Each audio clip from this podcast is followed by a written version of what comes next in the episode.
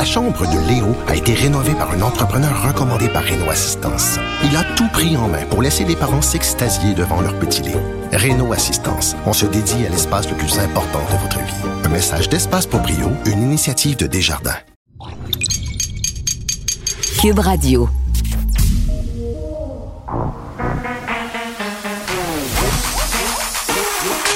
Elle a une opinion sur tous les sujets. Pour elle, toutes les questions peuvent être posées.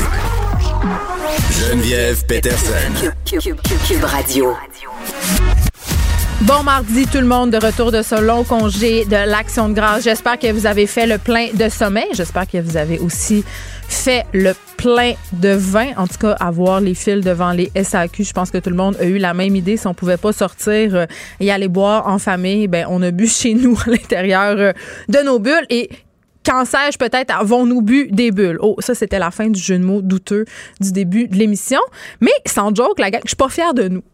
Je suis pas fière de nous parce que j'ai vu tellement de photos passer de personnes qui ont fait euh, des repas de famille en cachette. Et là, je mets des guillemets en cachette parce que c'est clair que quand tu mets ta photo de dinde sur Instagram accompagnée de tes huit frères et sœurs, ta mère de ton père puis ton cousin de la fesse droite, c'est pas tout à fait subtil. C'est comme si les consignes de la santé publique s'appliquaient pas à nous autres mêmes. Tu je parlais de ça la semaine passée là.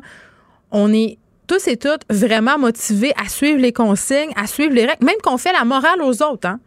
Allez, suivez les consignes, suivez les règles. Mais on dirait que quand ça vient à nous, on est moins, on est plus indulgent. On étudie nous-mêmes notre degré de risque. On se dit ah c'est pas grave, j'ai rien, je suis pas malade, j'ai pas la COVID. Puis là, on se fait des petits euh, des petits repas familiaux. On s'en va sur la montagne du Mont-Royal, ne pas respecter la distanciation physique avec nos congénères. On va au centre d'achat.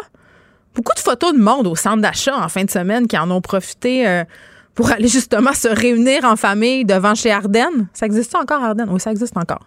Peut-être plus pour longtemps, si je me fie à qu'est-ce qui se passe en ce moment avec le commerce au détail. Puis, je plaide coupable, moi aussi, je suis allée au centre d'achat. Je suis allée dimanche au centre d'achat, mais c'était pas pour faire une réunion de famille, c'était pour acheter un manteau. Je suis rentrée dans le magasin et je suis sortie aussitôt. Il y avait pas grand monde. Pour vrai, là, je ne suis pas allée dans les corridors du dit centre d'achat. Je, suis rentrée par la porte indépendante du dit magasin. Mais si je me fie aux photos que j'ai vues circuler, là, il y avait des photos de dinde et de famille. Pas de photos de centre d'achat, mais ça, je l'ai vu dans les différents médias. On va en parler par ailleurs un peu plus tard dans l'émission. Mais beaucoup de photos de chalets aussi. Vraiment. Puis là, je me suis dit, est-ce que ce sont des gens qui se sont rendus dans leur propre chalet? Parce que ça, je veux rappeler qu'on a le droit. Là. On nous l'a bien spécifié du côté de la santé publique si tu habites en zone rouge, tu peux te rendre dans ton chalet. La seule affaire que tu n'as pas le droit de faire, entre guillemets, c'est d'aller faire tes commissions puis d'aller te trimballer un peu partout euh, dans les commerces du village qui avoisinent ton chalet. Mais Colin, j'ai vu des gens qui avaient loué des chalets en fin de semaine. Moi, j'avais loué un chalet en fin de semaine. Hein, avec des amis, des amis filles. On s'était dit, on va s'en aller trois jours. Trois filles dans un chalet, ça va être le fun. Mais évidemment, on a tout annulé ça quand on a vu que la situation de la COVID dégénérait, entre guillemets. Quand même, ça fait quelques jours qu'on est sous la barre des 1000 cas. Fait est-ce qu'on est en train un peu euh, de remonter la pente sans faire de mauvais jeu de mots? Là, 815 nouveaux cas aujourd'hui, 5 décès, 11 hospitalisations. Hier aussi, on avoisinait euh, les 900 cas. Avant hier aussi. Est-ce qu'on est en train de voir justement une amélioration des suites de ces fermetures? Je pense pas. Je pense que c'est encore un petit peu trop collé sur la date euh, où on a décidé justement de remettre en vigueur des mesures de confinement. Mais parlant du confinement, euh, je pense qu'on comprend pas. Puis ça sera peut-être l'objet du point de presse aujourd'hui parce qu'on ira très, très bientôt rejoindre François Legault, Christian Dubé et Horacio Arruda. Mais est-ce que euh, on va faire un bilan de la fin de semaine et est-ce qu'on écoute bien les consignes? On y va tout de suite. Euh, deux jeunes enfants.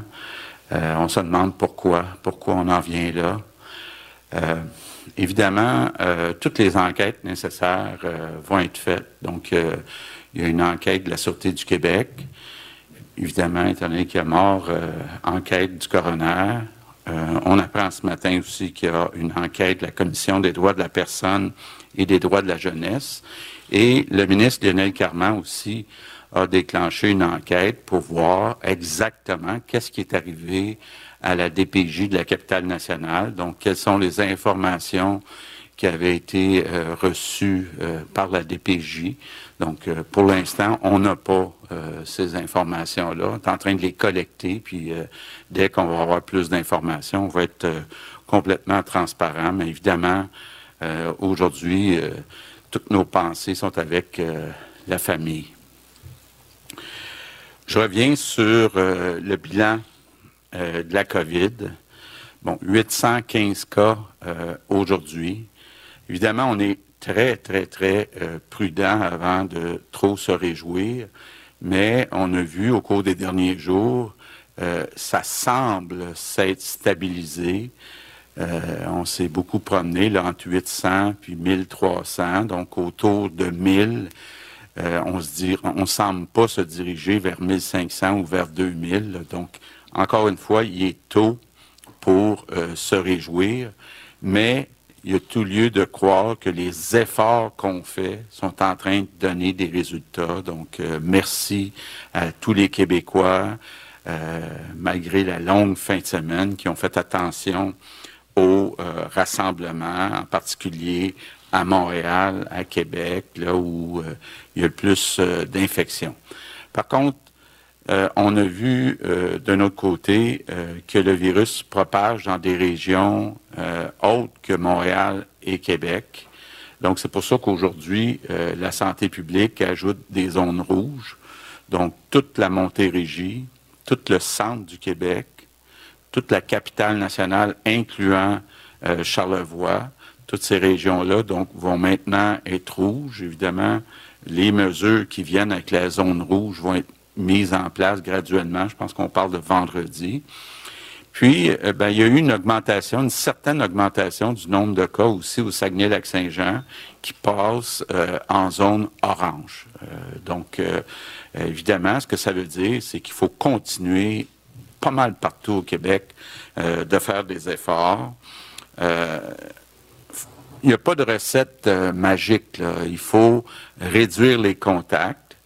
Et puis, bon, la santé publique au Québec, comme à peu près partout euh, dans tous les autres États, ben, euh, met en place des mesures pour réduire les contacts. Donc, on n'est pas les seuls à être obligés de subir fermeture des restaurants, fermeture des théâtres, fermeture ou moins d'activités sportives en groupe quand il y a des contacts moins de visites euh, dans les maisons.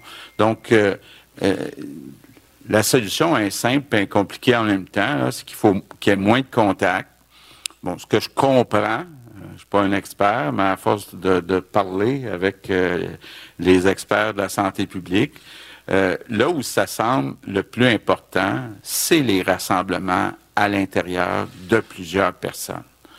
On le voit là, de plus en plus euh, de spécialistes euh, euh, disent qu'il y a quelques personnes qui infectent beaucoup de personnes. Donc, une minorité de personnes qui infectent une majorité de personnes, c'est dans des grands rassemblements quand il y a plusieurs personnes. Donc, Évidemment, on ne commencera pas à parler du, du, RO, là, mais quand une personne en infecte euh, une, c'est une chose, mais quand elle en infecte une dizaine, une vingtaine, c'est là qui est, euh, le problème. Donc, euh, ce que ça veut dire, évidemment, c'est qu'il faut être prudent, surtout dans des lieux qui sont plus petits, même à deux mètres. Là, avec l'air, il semble que c'est possible euh, d'infecter euh, d'autres personnes, surtout si on est dans une salle pour euh, plus de 15 minutes. Donc, évidemment, la salle ici est un peu plus grande, là, mais pensons entre autres aux maisons, aux plus petites places. ben évidemment, quand il y a des rassemblements pour plus que 15 minutes à l'intérieur, on vient augmenter de façon importante les chances euh, de contagion. Ça nous donne une petite idée de où on s'en va aussi euh, dans les prochains mois. Euh, évidemment, là, on n'est pas prêt d'arrêter d'interdire les grands rassemblements à l'intérieur. Donc, faut, faut, continuer de faire des euh, sacrifices. Euh, je le répète, trois bonnes raisons pour faire des sacrifices. D'abord, pour sauver des vies chez les personnes euh, vulnérables, entre autres les personnes âgées. deuxième bonne raison, pour permettre à nos jeunes de rester à l'école. Puis troisième bonne raison, ben, pour aider tout le personnel qui est dans le réseau de la santé. Ça fait euh, sept mois là euh, et plus qui sont vraiment sous pression.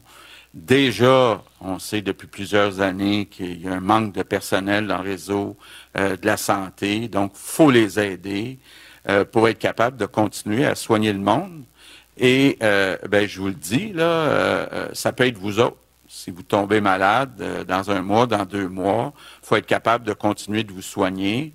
Puis c'est aussi simple que se dire, ben, s'il y a des personnes dans nos hôpitaux qui sont en train de soigner des gens qui ont la COVID-19, ben, ils sont pas disponibles pour vous soigner. Donc, très, très euh, important de, de, limiter la pression sur notre système euh, de la santé.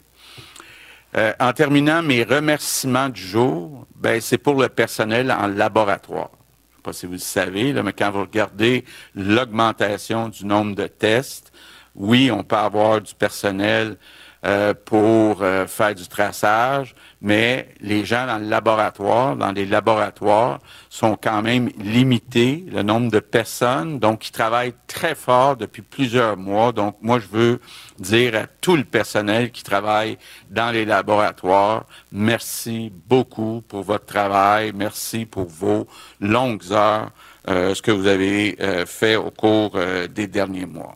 Donc je termine en vous disant, bon, évidemment, euh, il va y avoir, on va avoir encore plusieurs mois devant nous à suivre un certain nombre de consignes. Je le disais tantôt, surtout euh, les grands rassemblements à l'intérieur.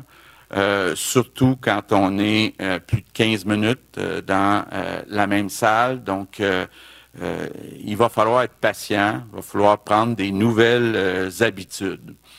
Euh, je vous demande aussi euh, euh, d'activer l'application COVID sur votre téléphone, c'est important. Puis si vous êtes déclaré positif, mais ben, l'inscrire pour que rapidement on puisse aller identifier les personnes que vous avez contactées dans les semaines précédentes, leur, les tester, puis au besoin, ben, les isoler pour éviter la propagation. Donc, on a tous un rôle à jouer et euh, je vous remercie pour les efforts que vous avez faits en fin de semaine. Ça semble donner des résultats. Il faut euh, continuer au cours euh, des prochains jours, des prochaines semaines. Good afternoon. Bon, je sais pas si vous avez remarqué, mais le premier ministre Legault qui a arrêté de mettre dans les raisons pour lesquelles être discipliné, pouvoir passer Noël en famille, ça, je pense. Je pense que du côté de Noël, on, peut oublier ça. De mon côté, vous connaissez ma position par rapport à Noël. Moins, moins, moins il y a de gens, mieux je me sens. Euh, blague à part, quand même, euh, des régions qui changent de couleur aujourd'hui. On parle de la Montérégie, du centre du Québec, de la région de la capitale nationale, euh, incluant Charlevoix, qui passe au rouge, donc avec les mesures sanitaires qui s'imposent, et ça dès vendredi. On a une hausse des cas, par ailleurs, aussi au Saguenay-Lac-Saint-Jean, qui passe euh, à la couleur euh, orange. Et vraiment, on mise beaucoup sur le fait qu'en ce moment, c'est important de pas engorger le système de la santé. Là, je pense qu'on insiste beaucoup là-dessus, en tablant sur le fait que oui, il faudrait pas que le système soit submergé, c'est-à-dire qu'on n'ait pas de choix à faire concernant qui on soigne, qui on soigne pas. Mais le premier qui faisait allusion aussi aux gens euh, qui n'auront pas droit à des examens, à des soins, à des traitements, parce que tout le personnel de la santé serait occupé à guérir, à gérer l'épidémie de COVID-19. Euh, donc, fait appel à la population. Et vraiment, euh, parlons de l'application COVID, hein, alerte COVID, parce que Justin Trudeau y a fait allusion aussi ce matin lors de son point de presse. Au Canada, seulement 4,3 millions de Canadiens l'ont téléchargé. Au Québec, quand même, les, les téléchargements vont bon train, mais on nous rappelle quand même que c'est important de le télécharger parce que c'est une méthode de traçabilité qui serait efficace. On s'en va écouter les questions. Vous, commencez, ben, en fait, vous, euh, vous finissez votre point de presse aujourd'hui avec un remerciement pour ceux et celles qui travaillent en laboratoire et pour cause travaillent très fort. Euh, Qu'arrive-t-il avec les tests rapides? Je ne sais pas si c'est M. Dubé ou M. Legault qui peut, faire le point là-dessus. Euh, on en est où? Il y en a combien? etc. On est, euh, on est assez avancé. Rappelez-vous qu'il y a peut-être deux semaines, on vous a parlé de, certaines avancées qu'on avait faites à la Cité de la Santé à, Laval. en ce moment, ça, c'est sous la, gouverne du docteur O'Patterney. On, est avec trois types de machines en ce moment qui vont être euh, déployés au cours des prochaines semaines. Donc, il va en avoir qui vont être achetés au mois d'octobre, novembre et décembre. Donc, on va premièrement augmenter la capacité. Mais ce, genre de machines-là euh, ne sont pas habituellement à haut volume. C'est par exemple, euh, il y en a une qui s'appelle ID Now, ID Now, vous n'avez entendu parler. Elle a des grandes qualités, mais elle a certains défauts. Si on veut faire du haut volume, ça fonctionne pas. Mais si on voulait, par exemple, travailler encore plus sur par exemple, je dirais nos corridors scolaires, puis d'avoir un nombre limité, mais dans des régions spécifiques, ça fonctionne très bien. Alors là, maintenant qu'on a réussi à sécuriser certains volumes d'équipements avec les fournisseurs, je vous donnais cet exemple-là, il y en a deux autres, euh, on va le déployer dans les prochaines semaines. Donc, on, avance très bien, mais c'est complémentaire aux au, tests à haut volume qu'on fait présentement pour être capable de les mettre aux bons endroits.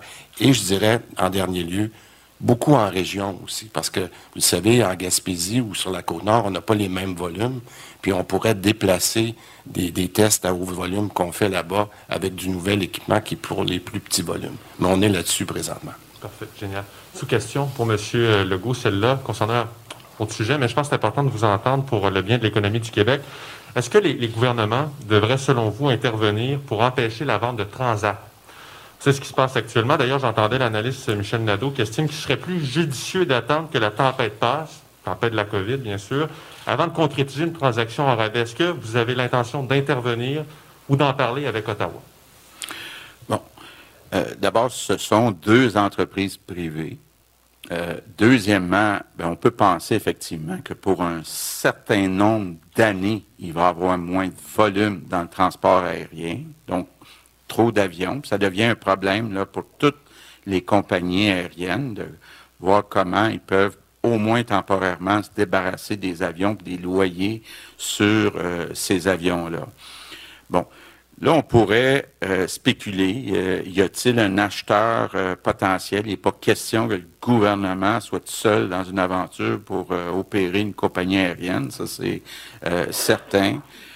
maintenant, bon, il y avait une transaction qui était là avec une certaine valeur des compagnies aériennes, mais évidemment, avec la baisse de volume prévue pour un certain temps, il y a une baisse de valeur, pas juste pour Transat, mais aussi pour Air Canada.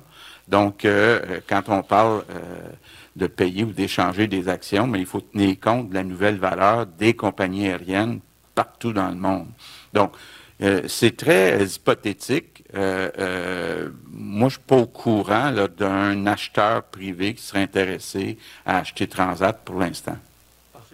Évidemment, on va revenir euh, sur cette transaction d'Air Transat avec François Lambert. Tantôt, on va par ailleurs aussi revenir sur euh, euh, ce qui s'est passé, les événements malheureux qui ont eu lieu à Wendake en fin de semaine. Le premier ministre qui a ouvert son point de presse en faisant allusion au meurtre de ses deux enfants âgés de 2 et 5 ans. On aura le sénateur Pierre-Hugues Boisvenu tantôt pour en discuter. Par ailleurs, le ministre Lionel Carman déclenche une enquête à ce sujet-là parce qu'il y aurait eu des, des signalements qui auraient été faits à la DPJ. On dirait que c'est une histoire qu'on voit trop souvent. Et aujourd'hui, euh, et je l'aborderai dans quelques instants avec euh, Nicole Gibault, on aura Maître François Bernier qui assiste en direct au procès de Gilbert Rozon qui s'ouvrait aujourd'hui. C'est un procès pour viol, un viol qui aurait eu lieu au début des années 80. Donc, on verra comment ça se passe là-bas parce qu'on a pu entendre un premier témoignage aujourd'hui.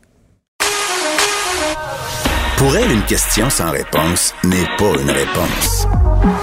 Geneviève Peterson. Cube Radio. Nicole Gibault, bonjour. Bonjour Geneviève. Bon, écoute, euh, c'est inévitable. Il faut parler de ce procès de Gilbert Rozon qui débute aujourd'hui. Euh, bon, évidemment, c'est par rapport à un viol, euh, des attouchements qui auraient eu lieu. Au début, on a dit en 79, mais finalement, en cours de route, on s'est ravisé. Ça serait au début des années 80. Là, à quoi on peut s'attendre, Nicole, au cours de ce procès-là? Ben, c'est sûr qu'à la base, euh, euh, en matière criminelle, c'est toujours la même chose. C'est la couronne qui devra faire la preuve, hors de tout doute raisonnable, des euh, allégations, c'est-à-dire viol et attentat à la pudeur.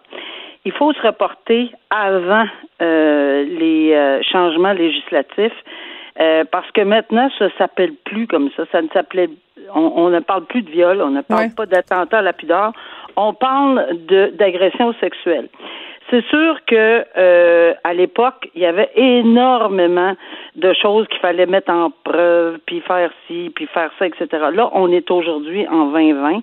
Alors, on va le faire dans le cadre dans le cadre légal euh, de 2020, évidemment, sur la preuve, mais euh, ça va toujours rester au cœur de l'affaire. C'est vraiment un, un, procès où on va entendre les mêmes choses, c'est-à-dire la version de l'un et nécessairement la version de l'autre. Je sais très bien que l'accusé n'est pas obligé de témoigner hmm. en matière criminelle. Mais Geneviève, une chose certaine, et ça c'est clair pour tout le monde, si la preuve est assez forte au béton aux yeux de la défense et que ça prend une négation parce que devant rien, ben il risque fortement d'être trouvé coupable. Il faut qu'il nie. Il faut, faut que quelqu'un, il faut que quelque chose arrive. Donc, tous ceux et celles qui se demandent si M. Roson va témoigner, je serais nettement renversé à moins, comme je vous dis, d'un fiasco total dans la preuve de la couronne, mais on n'anticipera pas ça. C'est pas là-dessus que je pense que la couronne veut baser sa preuve sur un fiasco, là. Alors, à moins de fiasco complètement total, puis là, on verra ce qui va arriver, peut-être. Mais euh, il faut que l'accusé, la personne témoigne. Euh, on se pose souvent cette question-là, mais ici, c'est comme c'est pas une obligation, ça va être une nécessité. Alors, on va s'en remettre à l'époque, évidemment. Euh, et on va probablement entendre toujours les mêmes mots. Qu'est-ce que c'est? Est-ce qu'elle a consenti en partie? Puis là, je suivais ça ce matin euh, à la ligne euh, directement là, et je sais très bien que bon, on dit que la, la victime a déjà dit, la victime alléguée, on s'entend, la victime alléguée a déjà dit bon, je, je, je me déteste, j'aurais dû continuer à sais, c'est pas parce que il faut pas tirer des conclusions. Là. La preuve est loin d'être terminée. Il faut pas tirer de conclusion parce que peut-être que c'est pas assez débattu. Souvent, j'entends des gens. mais attends, ça c'est la fameuse notion de la victime parfaite. Là. à un moment donné, il faut arrêter avec ça. C'est pas parce qu'une personne arrête de dire non à un moment donné est tétanisée euh, et, se, se, dissocie de son corps qu'elle est consentante. À un moment donné, il y, a, de la littérature qui démontre que euh, c'est tout à fait. Mais tout à fait. Tu as tout à fait raison, Geneviève, là-dessus. Et je te dis que je ne pense pas que c'est là-dessus. C'est sûr qu'on va être. Je, connais très bien le processus pour l'avoir vécu. ils vont la contre-interroger, c'est sûr. Elle va être contre-interrogée. Elle est prête. Je peux vous assurer que le procureur en défense a beaucoup de, de notoriété, on en convient. Le procureur de la couronne aussi. Alors, je pense que c'est à effectif. C'est lui qui a défendu euh, Guy Turcotte, je pense, hein, euh, l'avocat que M. Roson a engagé. Oui, et c'est une personne, je le connais euh, pour l'avoir suivi dans ce procès-là. J'étais avec euh, ce dossier-là tous les jours à cette époque-là. Mhm. C'est une personne très engagée, très respectueux de la loi, très respectueux des règles également, euh, tout comme le procureur de la couronne. Alors, c'est deux personnes qui vont opposer des thèses nettement différentes avec leurs convictions et leurs preuves.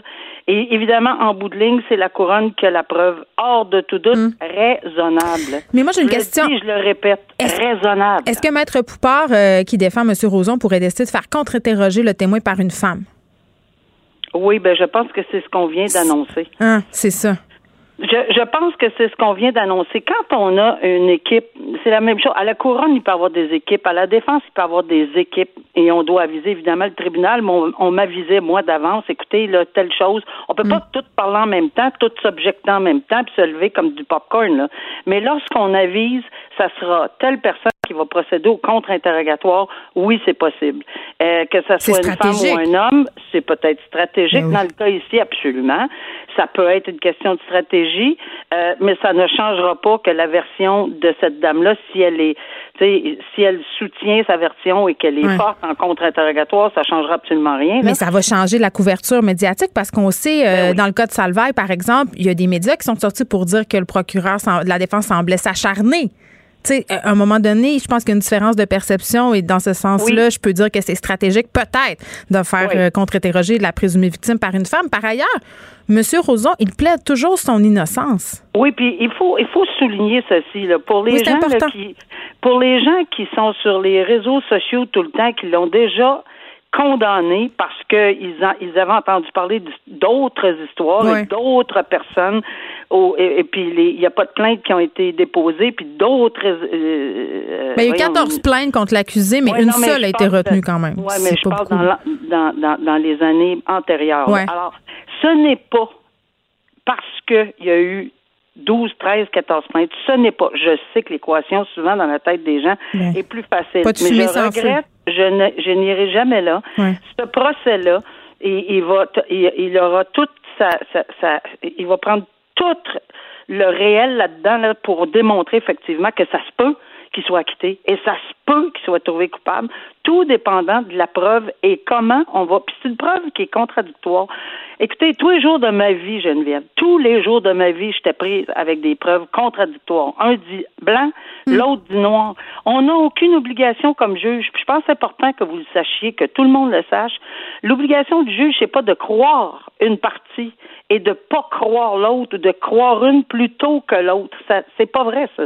C'est un mythe, là. Ça n'existe pas. Il faut qu'on soit convaincu hors de tout doute raisonnable. Puis ça se peut qu'on ne croit pas nécessairement la version, mettons, qui témoigne de M. Roson, on ne croit pas M. Roson, mais il faut passer à l'autre question après, Geneviève. Est-ce que dans l'ensemble de la preuve, son témoignage soulève un doute raisonnable? Si oui, on l'acquitte, sinon, on le condamne, c'est tout. Mais hmm. Mais c'est pas évident, puis on a des principes très, très euh, établis que la Cour suprême nous a donné pour poser ces questions-là parce que c'est très fréquent une preuve contradictoire, là. pas juste en matière d'agression sexuelle. C'est très fréquent mm. dans d'autres domaines d'infraction. Puis j'ai eu à me poser ces questions-là toute ma vie. Alors, euh, ça va être la même chose. Donc, il n'est pas obligé de dire je crois. Il peut le dire.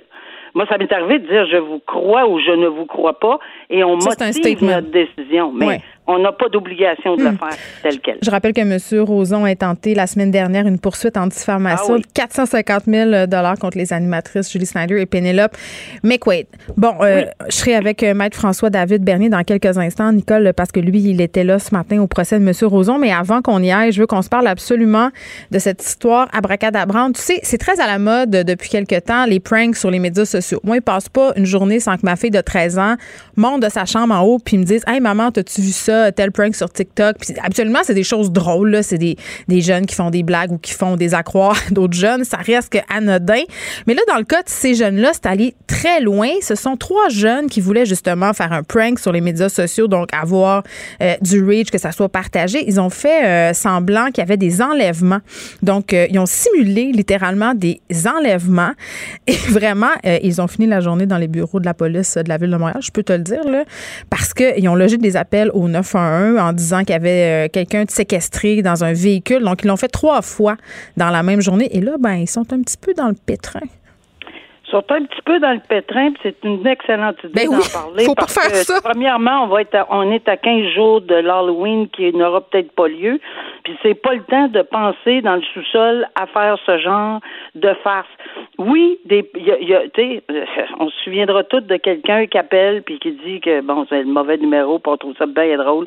Mais on invente n'importe quel nom là.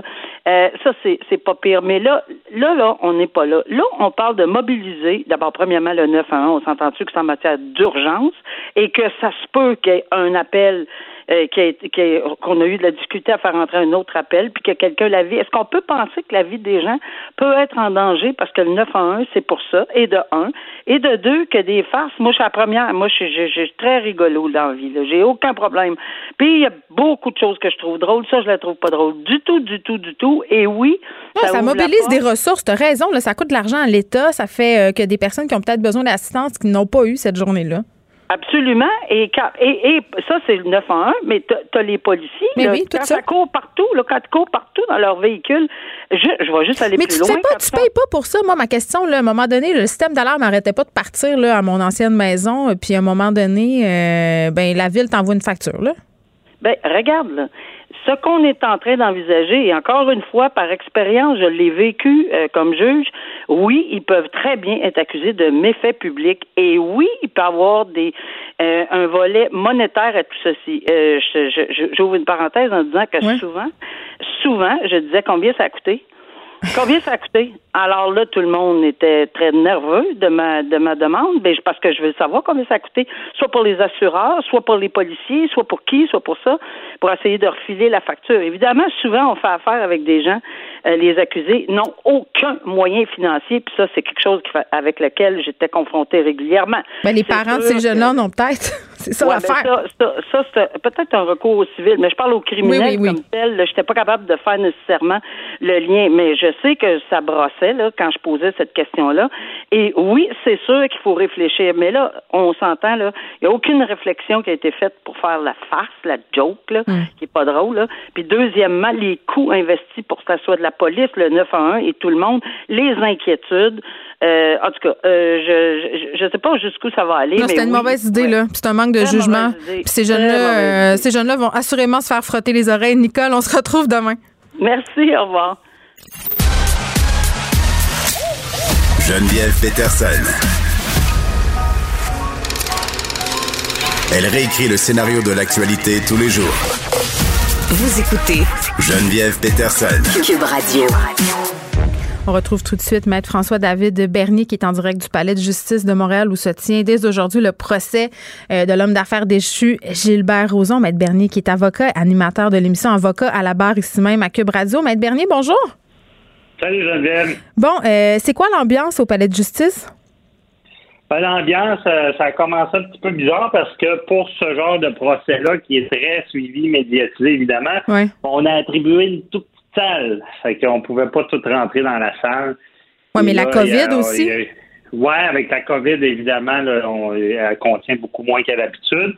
Ensuite de ça, il y a eu une salle de débordement. Là. Ça paraissait pas très bien pour la, justice parce que cette salle-là était pleine aussi. Hmm. Et euh, il y avait quelques problèmes techniques jusqu'à temps qu'on ouvre une autre salle de débordement pour euh, remplir l'obligation qu'un procès doit être public. Bon, euh, on a déjà eu. Ben, oui, vas-y, continue. non, je veux dire, comme ambiance, sinon Gilbert Rozon est là. Euh, ce matin, euh, dans le fond, il y a eu le, témoignage de la victime qu'on doit euh, tenir son identité confidentielle. Et également, après ça, le contre-interrogatoire de la victime qui, qui brassait un petit peu plus. Oui, ben là, c'est ça. On a déjà eu justement ce premier témoignage de la présumée victime, un témoignage quand même assez troublant. Il y a des faits qui sont qui sont sortis dans les médias. Elle décrit quand même assez bien l'agression dont elle aurait été l'objet. Oui, ben c'est ça. Ça fait plus de 40 ans, sauf qu'il euh, y a quelques trous, mais elle se rappelle euh, de comment ça s'est passé. Hmm. Une soirée, ben, vous l'avez vu dans les médias un peu, là, une soirée où est-ce que euh, ce serait elle devait coucher chez Gilbert Rozon parce qu'il n'y avait pas de transport. Il y aurait eu déjà là, dans, dans les accusations, je veux dire, on parle de, de attentat à la pudeur, mais ça, se serait produit en premier dans le sens qu'il aurait essayé de, remplir ses mains dans, sa chemise, d'y enlever sa, mm. sa brassière ou ses, sa petite culotte. Ça serait là. Le lendemain ben, matin, elle dit que Gilbert Rozon était sur, elle et que là, ben, il mm. serait survenu le viol. C'est sûr que tout ça, ben, je ne veux pas que tu me tires des roches, mais il y a, un contre-interrogatoire, on garde la crédibilité. Oui, mais attends, euh, Maître Bernier, mais attendez, ce contre-interrogatoire-là, euh, est-ce que je me trompe il a été mené par une femme? Parce que c'est Maître Poupard euh, qui représente M. Roson, mais au niveau de la. Effectivement. Est-ce que c'est stratégique? Oui, ben, je, vais, je vais dire que oui, parce que les avocats, il y a souvent des équipes, on travaille en équipe, on se le cache pas.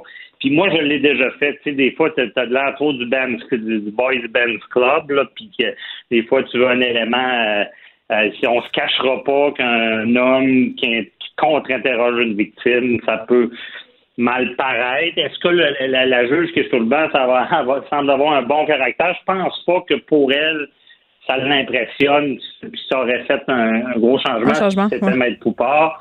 Mais on j'ai pas le choix de te dire que oui, c'est de la stratégie, c'est sûr.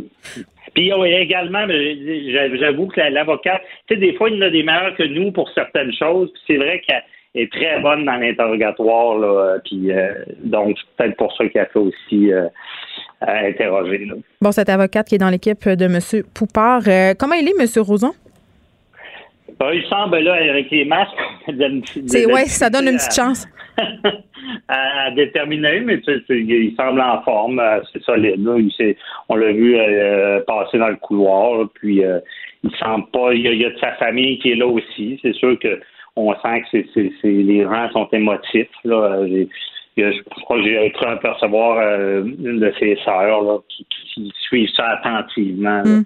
Mais c'est ça. C'est, c'est, on, voit que, que c'est un procès là, qui, évidemment, pour lui, là, c'est ça peut être déterminant. Là. Puis, ben, c'est la moindre des choses de le dire, je pense. oui, oh, c'est ça. OK. Euh, Est-ce qu'on sait, euh, François David, s'il va témoigner à un moment donné ou toi, tu dirais quoi? On ne sait pas encore s'il va témoigner. Hmm. Et, euh, tu sais, c'est tout, bon, on le sait, hein, c'est, Nicole l'a sûrement déjà dit, c'est un jeu dangereux, témoignant un criminel.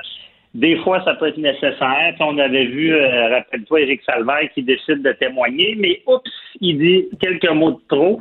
Les gens qui me connaissent savent que je ne ferai pas ça. Il venait d'ouvrir une, une, euh, boîte de Pandore. défense. Ben, euh, c'est ça, une, pas une défense, mais il faisait une preuve de bonne réputation, ce qui ouvrait et qui donnait la, la, la, la possibilité à la couronne d'aller sur sa mauvaise réputation-là. Gilbert Rozon, honnêtement, avec tout ce qui se passe en dehors avec les courageux, le civil, les gens qui disent avoir été euh, agressés, ce serait un jeu dangereux là, pour lui. Bon, mais tu continues euh, de suivre ça pour nous, François David. Merci beaucoup, Maître Bernier, qui est au Palais de justice de Montréal pour suivre le procès de Gilbert Rozon. Merci, c'était vraiment délicieux. vous reviendrez, là. Ah vraiment, vraiment bon. Merci. Faites attention ah OK, salut, à la prochaine. Votre auto, c'est un espace où vous pouvez être vous-même. Hey, c'était pas mangeable comme repas. Ouf. Elle mérite d'être bien protégée et vous méritez d'être bien accompagné. Trouvez la protection la mieux adaptée à votre auto avec Desjardins Assurance et obtenez une soumission en quelques clics sur desjardins.com.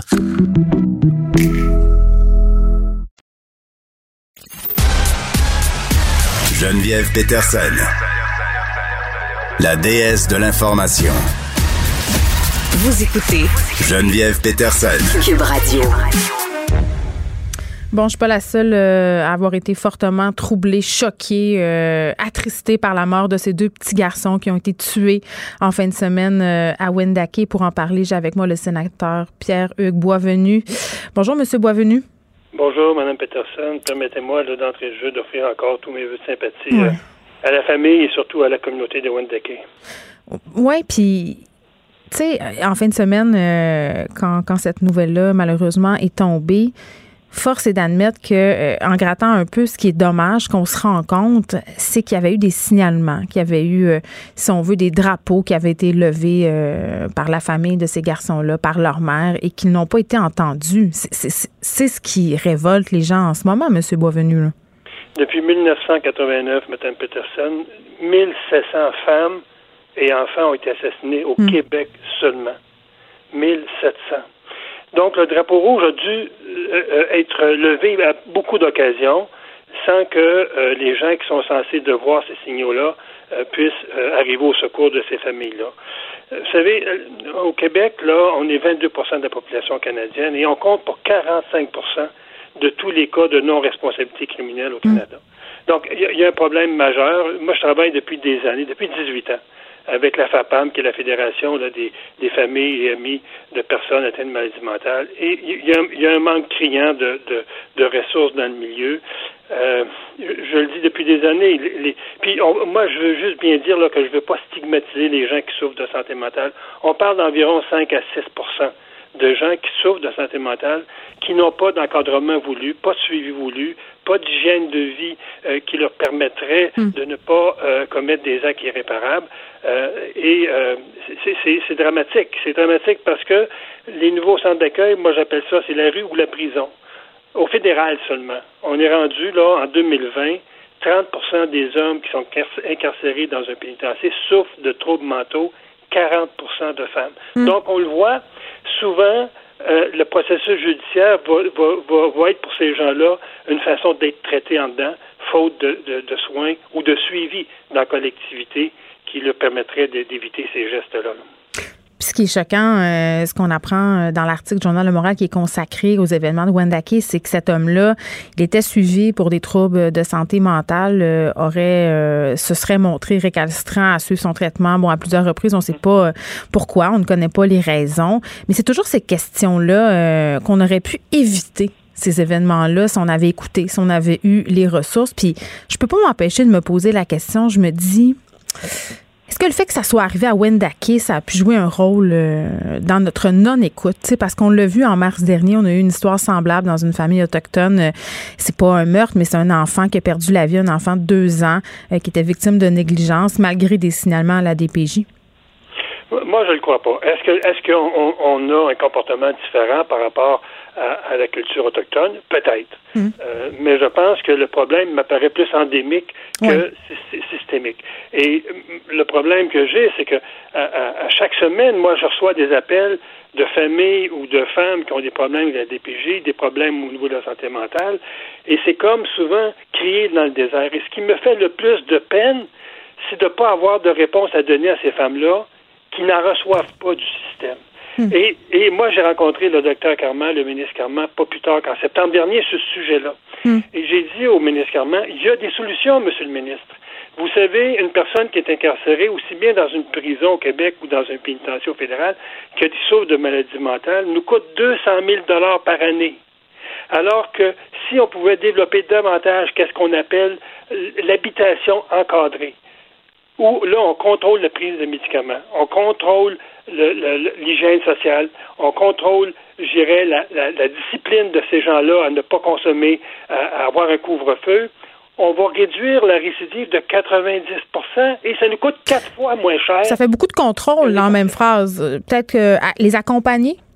Oui, regardez, il y, a des, il y a des projets qui existent actuellement au Nouveau-Brunswick, en Ontario, même dans la ville de Québec, et ces gens-là sont pris en charge par un groupe communautaire hmm. et ils ont de l'hébergement encadré. Donc, à 11 heures le soir, ils se retrouvent dans l'hébergement, ils sont, ils sont assistés, on vérifie la prise de médicamentation, on assure une hygiène sociale et, corporelle pour s'assurer que ces gens-là ne retournent pas dans la rue hmm. à consommer. Et ces projets-là réduisent la récidive de 90% et ça coûte quatre fois moins cher que de les envoyer en prison. Donc moi, je me dis, il y a des alternatives. Ça prendrait une meilleure organisation, coordination entre le fédéral qui a le financement et les provinces qui traitent avec ces gens-là. Mais oui, il y a des solutions, mais je ne comprends pas pourquoi on tarde tant à, les appliquer. Et là, euh, M. Boisvenu, au niveau euh, du gouvernement Legault, on annonce euh, qu'on va mener une enquête. Hein. ça s'ajoute à trois autres enquêtes, celle de la SQ, celle du coroner, celle de la Commission des droits de la personne et de la jeunesse. À un moment donné, on fait beaucoup de commissions, on a beaucoup d'enquêtes, mais on dirait qu'on n'a pas de résultats. Je pense qu'il y a eu autant d'enquêtes qu'il y a eu d'enfants qui ont été assassinés au Québec. Ouais. Et ça, dans le fond, euh, ce que l'enquête va déboucher, pas seulement sur une enquête de coroner qui va nous expliquer les faits, mais moi, je pense qu'on n'en est plus là au Québec. Les faits, on les connaît. C'est des gens qui se retrouvent dans la rue.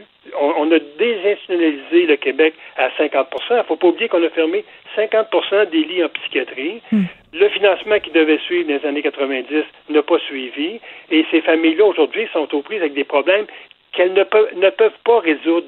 Vous savez, une dame de 50, 60 ans avec un grand garçon de 30 ans qui souffre de schizophrénie, elle n'a pas souvent la capacité et la force physique d'intervenir puis d'obliger l'enfant, veut dire, à, se prendre en main. Donc, qu'est-ce qui se passe? Il se retrouve dans la rue, il consomme, ne prend pas ses médicaments. Puis des fois, ça en prend elle aussi. On a vu ça aussi. Et souvent, ça en prend elle. Exactement. Hmm. Donc, moi, je me dis, il faut que le, fédéral puis le provincial se parlent là-dedans. Moi, j'ai offert au ministre Carman toute ma collaboration hmm. pour aller voir ce qui se fait en Ontario, ce qui se fait au Nouveau-Brunswick et d'implanter ça chez nous à, la, grande échelle pour s'assurer que si les familles ne peuvent pas supporter ces enfants-là, au moins qu'on ait des groupes communautaires qui soient bien financés pour le faire. Et, et comme je vous ai dit, euh, ce, ce programme-là réduit la récidive de 90% Je ne sais pas qu'est-ce qu'on attend. Ben, justement, si vous pouviez passer un message clair euh, au gouvernement Legault, ça serait quoi? Ben, moi, je l'ai passé sur ma page Facebook parce que vous l'avez lu et je l'ai passé au docteur Carman. Puis moi, j'ai dit au docteur Carman, au ministre Carman, moi, je suis, je suis disponible en tout temps à travailler avec vous, avec la FAPAM, à, faire au Sénat, veut dire, les pressions maximales pour faire en sorte. On n'a même pas besoin de sous. Hein? Je l'ai dit tantôt, on prend un, un, un, un individu malade en prison, en pénitencier, et on va en soigner quatre dans un, un foyer encadré. Donc, c'est pas une question de ressources, c'est une question de volonté politique, dire on bouge et voilà où on va. Hmm. Pierre-Hugues Boisvenu, merci. C'est un plaisir de vous avoir parlé. Bonne journée. Bonne journée. Protégez vos dépôts, c'est notre but. La SADC protège vos dépôts dans les institutions fédérales, comme les banques. L'AMF les protège dans les institutions provinciales, comme les caisses. Oh, quel arrêt! Découvrez ce qui est protégé à vos dépôts sont protégés.ca. Joignez-vous à la discussion. Appelez ou textez le 187 Cube Radio 1877 827 2346. Hello. Je suis avec Roxane Borges da Silva, qui est professeure au département de gestion, d'évaluation et de politique de santé à l'École de santé publique de l'Université de Montréal, parce que, évidemment, on va réagir à ce point de presse du gouvernement Legault. Madame Borges da Silva, bonjour. Oui, bonjour. Bon, euh, on a beaucoup mis l'emphase euh, justement sur l'importance hein, de ne pas se regrouper dans des lieux fermés pendant euh, au-delà de 15 minutes, des petits lieux qui manquent justement de ventilation. Plusieurs régions passent aussi au rouge, même au orange dans le cas du Saguenay-Lac-Saint-Jean. Comment vous réagissez à ces annonces du gouvernement Legault? Mais en fait, euh, je pense que c'est une très bonne chose de, de rappeler à la population que euh, dans les lieux clos, euh, les, les, lieux fermés intérieurs, comme on n'a pas de maîtrise sur la ventilation, il est mieux d'y rester le moins, le plus longtemps, ben le plus, le plus, le moins longtemps possible, mhm. pour éviter, si une personne présente est, est, est porteuse de la Covid, de l'attraper. Oui, puis tu sais, je pense qu'en ce moment, un des défis qu'on a euh, au niveau de la population, c'est de comprendre que même si on n'est pas en confinement total, c'est-à-dire les commerces restent ouverts pour les raisons qu'on connaît, euh, c'est important de ne pas aller perdre son temps là-bas. Je voyais en fin de semaine des images de centres d'achat remplis de gens. Euh, moi, ça m'inquiétait. Je me disais, quand c'est rendu que tu vas prendre une marche au centre d'achat, quand c'est rendu que tu te sers du centre d'achat pour rencontrer ta famille, ben c'est pas mieux, là. Absolument. Il ne faut pas que les centres d'achat euh, prennent la place des restaurants, des bars ou des salles de salles de quilles. Le centre d'achat est toujours ouvert pour acheter des objets qui sont nécessaires à la vie au quotidien. On rentre, on sort. Euh, il faut absolument aller au centre d'achat uniquement pour faire des achats. Puis si on veut rencontrer sa famille, eh bien, euh, euh en fait, non seulement il vaut mieux respecter le défi 28 jours, mais il faut surtout aller prendre une marche. Il vaut mieux prendre une marche en extérieur qu'en intérieur où on n'a pas de contrôle sur la hmm. ventilation et sur la propagation. Mais vous savez, Madame Borges da Silva, je pense que c'est un peu ça qui a semé la confusion parce que euh, quand on nous a annoncé ces nouvelles mesures sanitaires, les gens se sont un peu levés pour dire ouais, mais là, écoutez, là, je comprends qu'on puisse pas voir nos familles en dedans, mais pourquoi on peut pas comme au printemps passé, euh, par exemple, euh, se voir dehors à deux mètres, prendre des marches? Et là, même là, on nous disait que c'était préférable de pas le faire. Fait qu'à ce moment-là, je comprends les gens de dire ça n'a pas de sens, puis de mettre peut-être euh, en œuvre des, façons moins positives, si on veut, de, de socialiser, comme d'aller flâner au centre d'achat. Oui, mais vraiment, entre aller flâner au centre d'achat ou se retrouver dans un parc pour, pour prendre, une, prendre une marche dans un parc, il vaut mieux vraiment prendre une marche dans un parc. Mais oui, euh, mais même ça, on nous l'interdit en ce moment. C'est ça que je trouve pas logique, moi. Mais en fait, on nous l'interdit parce qu'on veut éviter au maximum tous les rassemblements possibles. Hmm. Euh, et c'est sûrement la raison qui motive le gouvernement à l'interdire. Mais, euh, mais c'est beaucoup moins dangereux, du moins selon les études, de se réunir en extérieur en gardant les deux mètres de distance, évidemment, hmm. euh, qu'en intérieur actuellement. Bon, par rapport à la santé publique, est-ce que vous trouvez que ce serait pas mieux? Puis je parle pas du point de vue économique, là, puis des conséquences que ça pourrait avoir, mais strictement d'un point de vue de santé publique. Est-ce qu'on serait pas mieux de donner une petite poule puis fermer tout ça, tous les endroits publics, les magasins, les tout ça? Non, je pense pas. Je pense qu'il vaudrait mieux plutôt resserrer certaines mesures, comme limiter l'accès à un nombre de personnes. Je parle des grands centres d'achat. Euh, limiter l'accès à un nombre de personnes, limiter un nombre de personnes par famille aussi, donc pas avoir trop de concentration de personnes sur place. Mm. Euh, puis euh, pas autoriser des familles complètes à y aller. On n'a pas besoin d'y aller avec le avec tous les enfants. On peut essayer Mais ça, on nous le dit. Mais on a de la misère. C'est parce que je pense que ce que les gens, on a de la misère à suivre parce qu'on nous dit des choses, on nous les dédie, on nous les redit. Là, on est de retour à une personne par famille dans les commerces et à l'épicerie, là.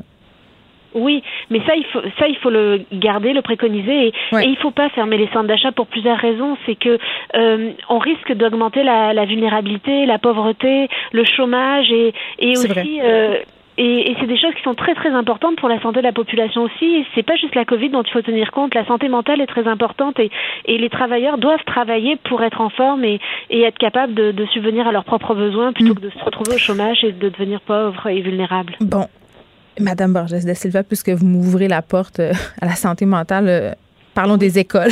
Parce que, bon, euh, c'est au cœur quand même de nos préoccupations et une des raisons pour lesquelles on fait tout ça en ce moment, c'est pour les garder ouvertes le plus longtemps possible, nos écoles, parce que c'est important. Là, il y a un article de Radio-Canada de Thomas Gerbet qui a attiré mon attention ce matin à propos des groupes classes. C'est-à-dire, puis là, on va se démêler, là, parce qu'il a été questionné là-dessus, M. Legault, tantôt en point de presse. Mais dans l'article, ce qu'on disait, c'est qu'au gouvernement, on ne semblait pas respecter les directives de l'INSPQ qui recommandaient de réduire le nombre d'élèves dans les classes, justement pour réduire le nombre de contacts rapprochés. Donc, en français, là, ça voudrait dire que de faire l'école combinée là, en présentiel une journée sur deux pour le secondaire 4-5, ça donnerait pas grand-chose puisqu'on réduit pas le nombre d'élèves euh, dans les classes. Mais là, bon, M. Legault a été questionné là-dessus sur la réduction du nombre d'élèves dans les classes. Ils ont suivi la recommandation de la santé publique, mais pas l'INSPQ. Et là, il y a une différence. Euh, Puis c'est difficile à comprendre. Pouvez-vous nous expliquer ça? Oui, alors en fait l'INSPQ est un organisme paragouvernemental, si vous voulez, indépendant, qui est en fait qui est constitué de chercheurs et de médecins épidémiologistes comme le docteur De qui euh, à partir de la littérature scientifique font des avis. Donc ils regardent ce, qu'ils font, ce qui se fait ailleurs, ils regardent les données probantes, ils regardent ce qui, qui marche bien, puis donnent des avis au gouvernement. Le directeur national de santé publique, M. Arruda, lui, ben, le docteur Arruda, lui, fait partie du gouvernement et recommande, en fait, prend les avis de l'INSPQ, mais prend les avis aussi de ses conseillers euh, particuliers, comme le docteur Massé ou le docteur Litvak, prend euh, les avis aussi de, de ses équipes, puisqu'il y en a plusieurs qui travaillent aussi, euh, regarde ce qui est faisable euh, en termes de, ben, de faisabilité dans le réel. Oui, parce que de mettre ça, de, de, de faire, euh, de passer de la théorie à la pratique dans le cas de nos écoles, c'était peut-être juste pas réaliste aussi, là.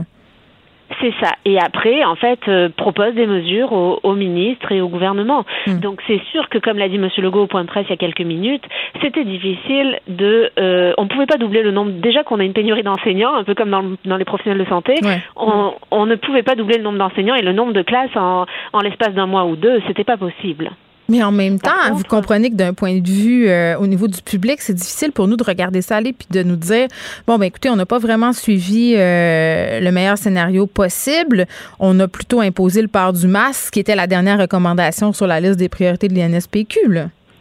Alors là, il faut faire attention, c'est que en fait, euh, le, les, toutes les données sur lesquelles se base l'INSPQ sont mmh. toujours contestables. Les données qui sont applicables, par exemple, en France, en Autriche, en Israël, en Suède ou en Australie, sont pas forcément les, les applicables chez nous. Tout dépend du contexte et, de la, généralisa la généralisabilité mmh. de, des études. Donc, euh, en fait, il y a toujours un ensemble de mesures qui est possible de mettre en place et le gouvernement du Québec a mis en place les mesures qui étaient accessibles chez nous, qui sont somme toute de très très bonnes mesures, puisque on voit par exemple, en fait, il y a beaucoup de mesures qui ont été mises en place avec les bulles euh, classes, avec les masques, avec la distanciation, les élèves qui se baladent plus d'un local à l'autre, etc.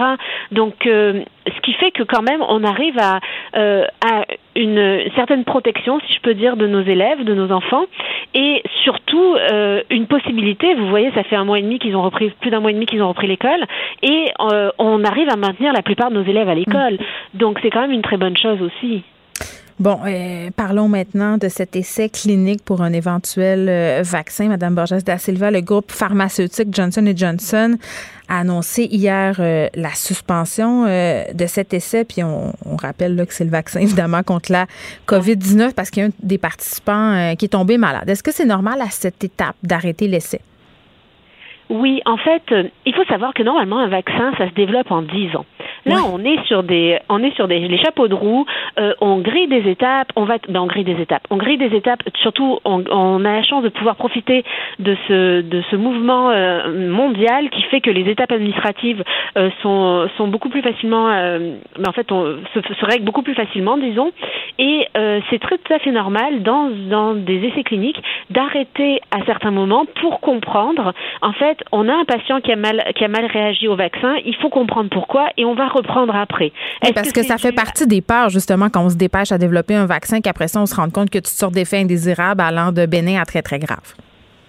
C'est ça. Donc en fait, il faut vraiment savoir si le problème, donc Johnson Johnson a dû arrêter pour analyser la situation et se dire est-ce que le problème vient de notre vaccin, notre molécule, ou est-ce qu'il vient du patient qui avait peut-être une autre maladie euh, qui entre en interaction avec la molécule, ou je ne sais pas, je suis pas virologue en tout cas, mais je vous donne des possibilités d'explication. Mm-hmm. Donc dans ce contexte, euh, ils vont faire un, ils vont faire une analyse et après ils vont pouvoir repartir les essais cliniques pour être encore plus sécuritaires dans leur façon de, de faire et pour s'assurer que le vaccin soit le meilleur qu'il qu'il puisse pour protéger la population. Très bien, Madame euh, Roxane Borges da Silva, qui est professeure. C'est toujours un plaisir de vous parler. Merci beaucoup. Je vous en prie, bonne journée, au revoir. Au revoir. J'accepte avec, euh, avec fierté la direction, les commandes. Non, non, pas les commandes. Votre maison, c'est un espace où vous pouvez être vous-même. J'accepte d'être l'entraîneur-chef des Orignaux Atomes 2B de l'école. Mon amour, moins fort, la petite dame. excuse, excuse. Tu parles à qui? Elle mérite d'être bien protégée et vous méritez d'être bien accompagnée. Trouvez la protection la mieux adaptée à votre maison avec Desjardins Assurance et obtenez une soumission en quelques clics sur desjardins.com.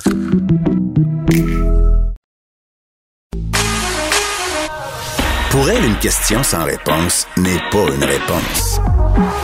Geneviève Peterson. Cube Radio.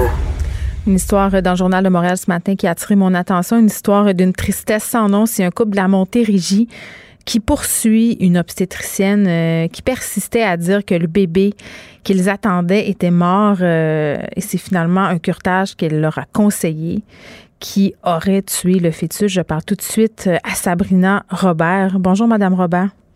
Bonjour. Tout d'abord, je voudrais vous dire que je suis désolée pour ce qui vous est arrivé. Parfait, merci. Euh, Pouvez-vous nous raconter un petit peu ce que vous avez vécu en septembre 2019? Euh, oui, donc euh, première échographie en fait qu'on passe pour savoir si le fœtus grandit normalement. Hmm. J'ai été accueillie quand même froidement avec docteur Aubin, donc à l'hôpital du Richelieu. Elle a conclu par elle en mesurant le fœtus que c'était une grossesse arrêtée de six semaines. Donc, elle m'a beaucoup ostinée aussi à savoir si j'étais vraiment enceinte, malgré plusieurs fois que je disais que oui, j'étais enceinte. Vous étiez enceinte de combien de semaines à ce moment-là, Madame Robert? 11 semaines et trois jours. Exactement. Donc là, elle a fait la prise de sang directement, savoir si j'étais réellement enceinte, qui a prouvé, oui, que le taux d'hormones était vraiment élevé. Et elle a conclu que je devais passer le curtage le lendemain matin pour éviter que j'ai des complications.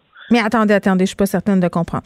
Vous êtes enceinte d'11 semaines. On vous passe une échographie, on essaie de mesurer parce que il me semble on essaie d'écouter le cœur du bébé, on l'entend pas. Qu'est-ce qui mène voulu- à cette elle a prise pas de sang écouter. Elle n'a pas voulu, voulu écouter le cœur du bébé. Pourquoi? Elle disait que ça donnait rien, que la grossesse était arrêtée, donc elle pouvait pas écouter le cœur du bébé. Puis, OK, puis je m'excuse, je ne veux pas euh, trop m'obstiner sur des détails, mais par rapport euh, à cette prise de sang qui mesure le taux d'hormones de grossesse, à ce moment-là, il était trop bas pour le stade de votre grossesse. C'est quoi qui a mené à cette Il était, décision? il était élevé. Il était élevé, là, le test, le test, la prise de sang était très élevé. Donc, elle, en mesurant tout simplement ce qu'elle a vu dans l'échographie, elle a déterminé qu'il était mort à six semaines. Donc, Donc, il n'y a eu aucun test qui a été. Parce que moi, quand elle m'a annoncé que le test était élevé en hormones, j'ai dit est-ce qu'il y a d'autres tests possibles? Elle m'a dit non, non, non. Elle dit c'est sûr qu'il est mort à six semaines. Elle dit là, il faut faire le curtage le lendemain matin. Elle dit c'est très important pour pas que tu aies d'infection, rien du tout. donc là, vous vous pointez le lendemain? Exactement. Donc, le samedi matin, là, le 7 septembre. où on procède à un curtage. Exactement. À quel moment vous apprenez que c'est le curtage euh, qui aurait tué votre euh, fœtus, Madame Robert? Aussitôt euh, dès mon réveil. Dans le fond, l'opération, elle a duré, au lieu de durer 15 minutes, elle a duré 1h30.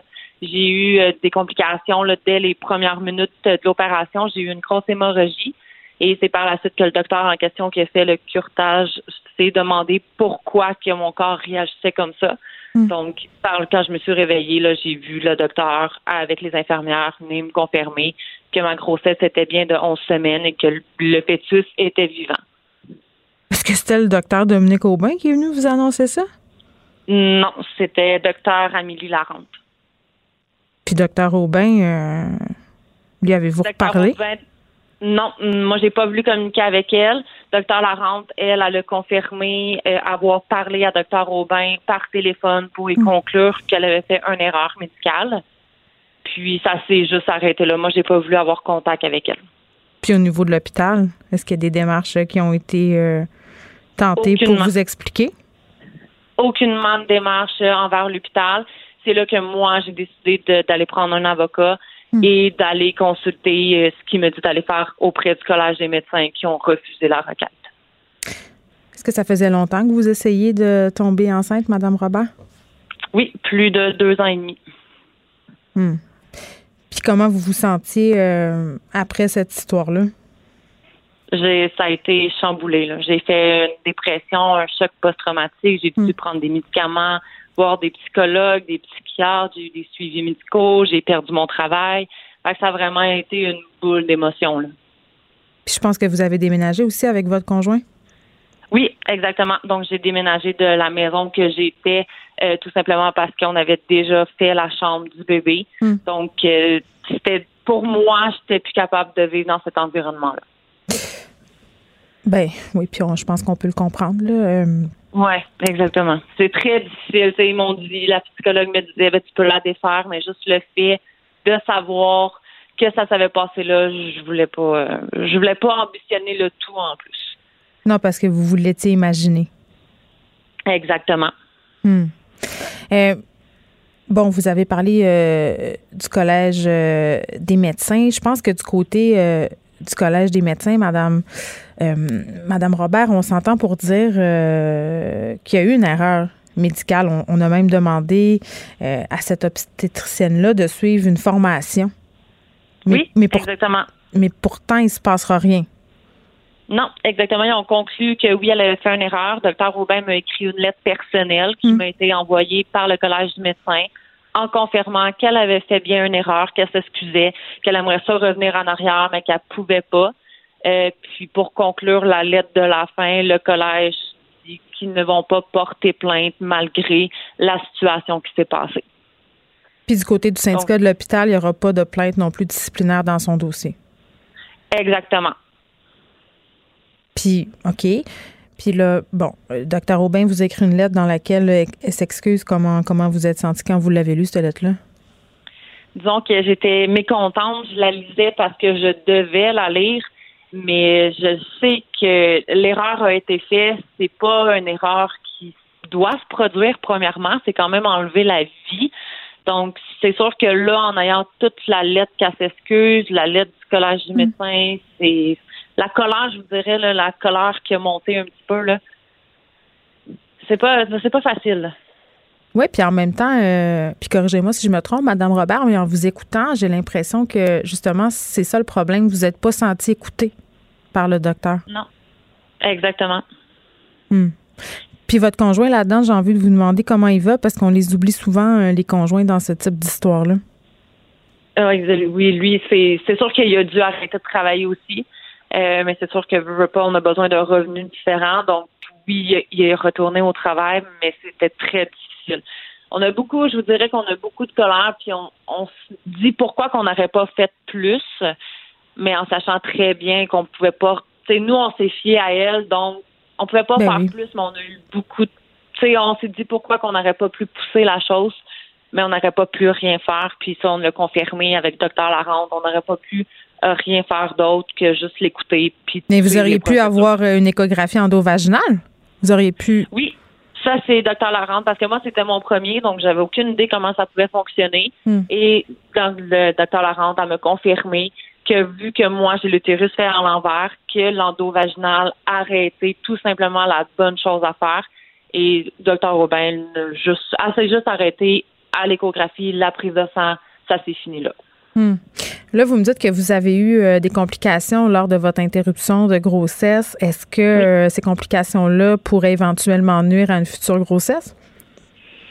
D'après Dr. Larente, non. J'ai eu quand même un suivi avec Dr. Larente qui m'a quand même fait une échographie, savoir si tout fonctionnait. Hmm. Euh, je vous dirais à peu près deux mois après. Tout semble bien mais a pas de grossesse encore annoncée. Donc, euh, je sais pas les démarches qu'on va pouvoir faire. Ça, ça va être à mm. voir avec Max Lambert. Mais euh, pour l'instant, ça s'arrête là. là.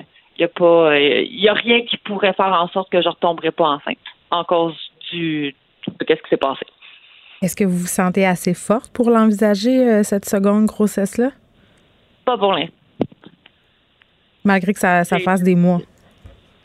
Oui, exactement. Mais tu sais, là, c'est sûr que là, avec aujourd'hui le remboursement dont on revient de l'année passée, c'est sûr que là, ça m'a ça me traumatise un petit peu. C'est sûr que c'est un choc encore à revivre, d'en parler, de leur vivre et tout. Euh, on va y aller jour pour le jour. Pour l'instant, première chose que je pense qu'il faut qu'on règle, c'est vraiment qu'elle ait fait sa justice puis qu'elle soit punie pour qu'est-ce qu'elle a fait. Là. Oui, vous la poursuivez pour plus de 142 000 Merci beaucoup. Madame Robert, euh, de nous avoir parlé. Je vous, je suis encore, je vous dis encore que je suis désolée pour votre perte. Euh, et je souligne au passage euh, quand même euh, que le département d'obstétrique de l'hôpital du Richelieu a modifié sa pratique suite à cet accident de soins. Euh, ils se sont engagés à toujours compléter les échographies obstétricales du premier trimestre par des images endovaginales lorsque le cœur du fœtus ne pouvait pas être identifié. Puis, tu sais, j'en profiterai pour souligner, là, parce que ça arrive souvent que je reçois via les médias sociaux des courriels, euh, des textos, des messages euh, de femmes qui veulent que je parle des violences obstétricales. Tu sais, ça arrive vraiment souvent. Pour vrai, là, je n'ai pas. Au moins une fois par deux semaines, je reçois un message d'une femme qui me dit Pourquoi Geneviève, tu parles jamais à ton émission des violences obstétricales? Euh, puis je leur réponds toujours que quand c'est possible, je le fais parce que c'est quelque chose qui est excessivement tabou. Les violences dont peuvent être victimes les femmes à l'hôpital sciemment et même inconsciemment. Là, je sais pas, je pense pas que docteur Aubin a voulu mettre fin à la vie de ce fœtus-là, mais n'empêche que euh, s'il y a eu un manque d'écoute et que ça a mené justement à la mort euh, d'un fœtus, ben ça en est de la violence obstétricale. Et moi, j'en ai vraiment toujours contre le fait qu'on n'écoute pas les femmes. Puis encore une fois, là, elle l'a dit, Madame Robert, elle s'objectait, elle voulait avoir plus de soins, mais devant l'autorité suprême, entre guillemets, que constitue le médecin, euh, les infirmières, les gens qui sont supposés savoir ce qu'ils font, là, ben, moi, tu les écoutes, puis tu fais, bon, ben, ça me dit que c'est ça ça me dit que le taux d'hormones, c'est X, puis que c'est le curtage dont j'ai besoin. Euh, tu l'écoutes, mais ça arrive très, très souvent et ça m'est même arrivé à moi à plusieurs reprises de me présenter euh, à l'hôpital lorsque j'étais enceinte, euh, lorsque j'ai accouché même, de ne pas être entendu, de ne pas être écouté. Et ça finit pas toujours de façon aussi traumatique que ça, mais reste que dans notre système de santé, il y a encore malheureusement souvent trop de personnes qui n'écoutent pas les femmes, qui ne sont pas attentifs, attentives à leurs demandes. Et c'est ça la violence obstétricale. On en a un excellent exemple ici. Le, commentaire de François Lambert, un dragon pas comme les autres. Bonjour François. Salut. Écoute, euh, je veux qu'on revienne euh, sur le cas de Transat parce qu'il y en a été question tantôt au point de presse et euh, c'est difficile à suivre qu'est-ce qui se passe avec Transat qui va être acheté entre guillemets à rabais. je pense que c'est quelque chose comme quatre fois moins cher que, que ce qui était prévu à la base. Oui, ben, tu sais, ce que ça prouve, euh, bon, il n'y a pas de rabais ici. Hein. C'est la valeur marchande qui, qui l'achète. Ça, ça a l'air, ça a l'air, euh, parce que Transat aime ça le dire qu'ils vont se faire acheter à rabais, puis que les, les journalistes le disent, puis que ça prendrait un autre acheteur. Puis autant que j'aime beaucoup, beaucoup, beaucoup Michel Girard du Journal de Montréal, c'est mon idole depuis toujours. Je n'étais pas d'accord avec son papier en fin de semaine. Euh, la réalité, c'est que toutes les compagnies aériennes ont un seul point de sortie en ce moment, c'est l'aide gouvernementale. That's it. Pas d'aide gouvernementale, la compagnie ne vaut pas rien. Et au, Canada, on n'a pas encore décidé de les aider massivement, autant qu'aux États-Unis euh, qu'en Europe. Euh, mais maintenant, ceci étant dit, on le voit qu'en affaires, tant que c'est pas signé, tant que tu n'as pas l'argent dans tes poches, et j'en ai vendu quelques entreprises, mm. crois-moi que quand le wire transfer est fait, là, OK, là, je peux dire, OK, c'est fait. Tant que ça, ce n'est pas fait, il n'y a rien de garanti euh, dans la vie. Ils ont vécu un mauvais timing. Tu sais, je le dis, puis je le dis ouvertement. J'ai vendu une entreprise, moi, dans le domaine du voyage, le 7 mars. Ben oui, on en avait parlé ensemble, le timing is everything. Puis dans ce cas-ci, là, euh, je pense que tu as été béni des dieux. Ben, regarde, aujourd'hui, on me donnerait une pièce pour la compagnie, puis j'accepterais, tu sais, parce que ça vaut, pour moi, ça vaut pas rien. Est-ce qu'ils ont des chances de s'en sortir? On le sait pas. C'était un mauvais timing qui est arrivé avec Air Transat, euh, tout simplement. Euh, mais elle n'est pas achetée à rabais. Je trouve déjà euh, un peu fou qu'Air Canada euh, décide d'aller de l'avant malgré tout. Pourquoi? Pour payer, payer la ben parce que c'est quoi l'avantage d'aller acheter une compagnie quand toi-même tu es en, en, surcapacité, tu as trop d'avions, tu tu es obligé de congédier du monde Mm. et tu vas de l'avant en pensant que c'est un bon deal, alors que tu n'es même pas capable de rembourser les billets des gens qui avaient réservé d'avance. Et non seulement ça, il y a des fois que tu leur as donné un crédit, mais le crédit va arriver à échéance avant le temps que tu puisses le réutiliser. C'est presque indécent que Air Canada aille de l'avant. Et ce n'est pas un bon deal, ce n'est pas le deal du siècle. Je vois que l'action remonte aujourd'hui. Tu sais, les gens euh, veulent dire, hey, il y a un rabais, ils vont payer plus cher. Il n'y a pas de rabais en ce moment. Toutes les compagnies aériennes, si on investit dedans, si on achète des actions, c'est du pur gambling parce qu'on ne sait pas du tout le marché s'en va vers où. Et pour moi, c'est juste une question de mauvais timing euh, qui vient d'arriver avec Air Transat, mais ils n'ont pas acheté un rabais, ils l'ont acheté même trop cher considérant leur capacité. Mais alors, pourquoi ils vont de l'avant, Air Canada? C'est si logique. Euh, c'est une maudite bonne question et j'ai pas de réponse. Faut- honnêtement, je n'ai pas. C'est quoi la logique d'acheter une compagnie parce qu'il s'était commis avant, parce que là, ils pensent qu'il va y avoir un bon deal, Hmm. parce qu'ils pensent qu'ils vont avoir de l'argent du, moi, moi, Du gouvernement. La, la seule raison, c'est qu'ils pensent qu'ils vont avoir de l'argent du gouvernement puis que ça va revenir à un très bon deal pour le très, très long terme. Euh, ils parlent, tu sais, tout- toutes les analystes disent que le transport aé- aérien ne reviendra pas avant 2024. Et est-ce que c'est réaliste 2024? Encore là, regarde, Johnson Johnson a arrêté les euh, essais sur son vaccin aujourd'hui parce qu'il y avait trop de monde malade. Donc, on essaie de pousser un vaccin tellement rapidement. Et alors que techniquement, ça prend trois ans, donc on est en 2020, 2023, peut-être un vaccin. Si, C'est tout va 8 bien. ans, 8 à 10 ans euh, pour faire un vaccin en temps normal. Ah, ben, en fait, là, on a accéléré la cadence parce puis dans le cas de Johnson Johnson, il y avait euh, un patient malade, mais je parlais tantôt euh, avec une professeure spécialisée dans la question qui disait là, ce qu'on on arrête en fait l'essai clinique pour voir euh, bon, est-ce que c'est le vaccin qui a rendu cette personne-là réactive ou c'est une condition préexistante? Donc, il faut se poser ces questions-là, surtout quand on développe Oui. à vitesse grand V, évidemment. Ben c'est ça. Puis tu sais, le transport aérien va remonter tranquillement Hmm. avec euh, dès, dès que la COVID va être moins forte, mais il reste que pour revenir à la normale, ça nous prend un vaccin pour que les gens puissent voyager en étant. en Hey, on est loin. On s'entend-tu? On est loin. On est loin de On prendre l'avion euh, vers Punta Cana, François. OK. euh, une personne qui voudrait peut-être le prendre, l'avion euh, vers Punta Cana, c'est Horacio Arruda? Tu sais, à un moment donné, il faut, euh, faut, faut accepter qu'on ait tiré l'élastique avec Horatio. C'est un scientifique, c'est un docteur, c'est probablement un bon gars. On a embarqué parce que il était sympathique au début Hey, la on l'aimait, tu t'en rappelles-tu? Comment on l'aimait avec ses tartelettes portugaises puis ses, euh, ses danses de courbe? On l'adorait. Ben oui, puis euh, il a fait un rap, il avait une bière, la tête lui a enflé, il il est passé de pas connu à extrêmement connu et apprécié. Il a poussé la note un peu, puis la surexposition, comme n'importe qui, fait qu'à un moment donné, euh, on l'aime un peu moins. La réalité, euh, Geneviève, c'est qu'il dit tout le temps à chacun de ses phrases, comprends-tu ce que je veux dire? Ben, parce que si tu es obligé de dire ça à la fin de chacune des phrases, c'est qu'on tu le sais qu'on n'a rien compris. Et la, la réalité, c'est qu'il nous mélange. Et qui on va avoir pour faire passer un message?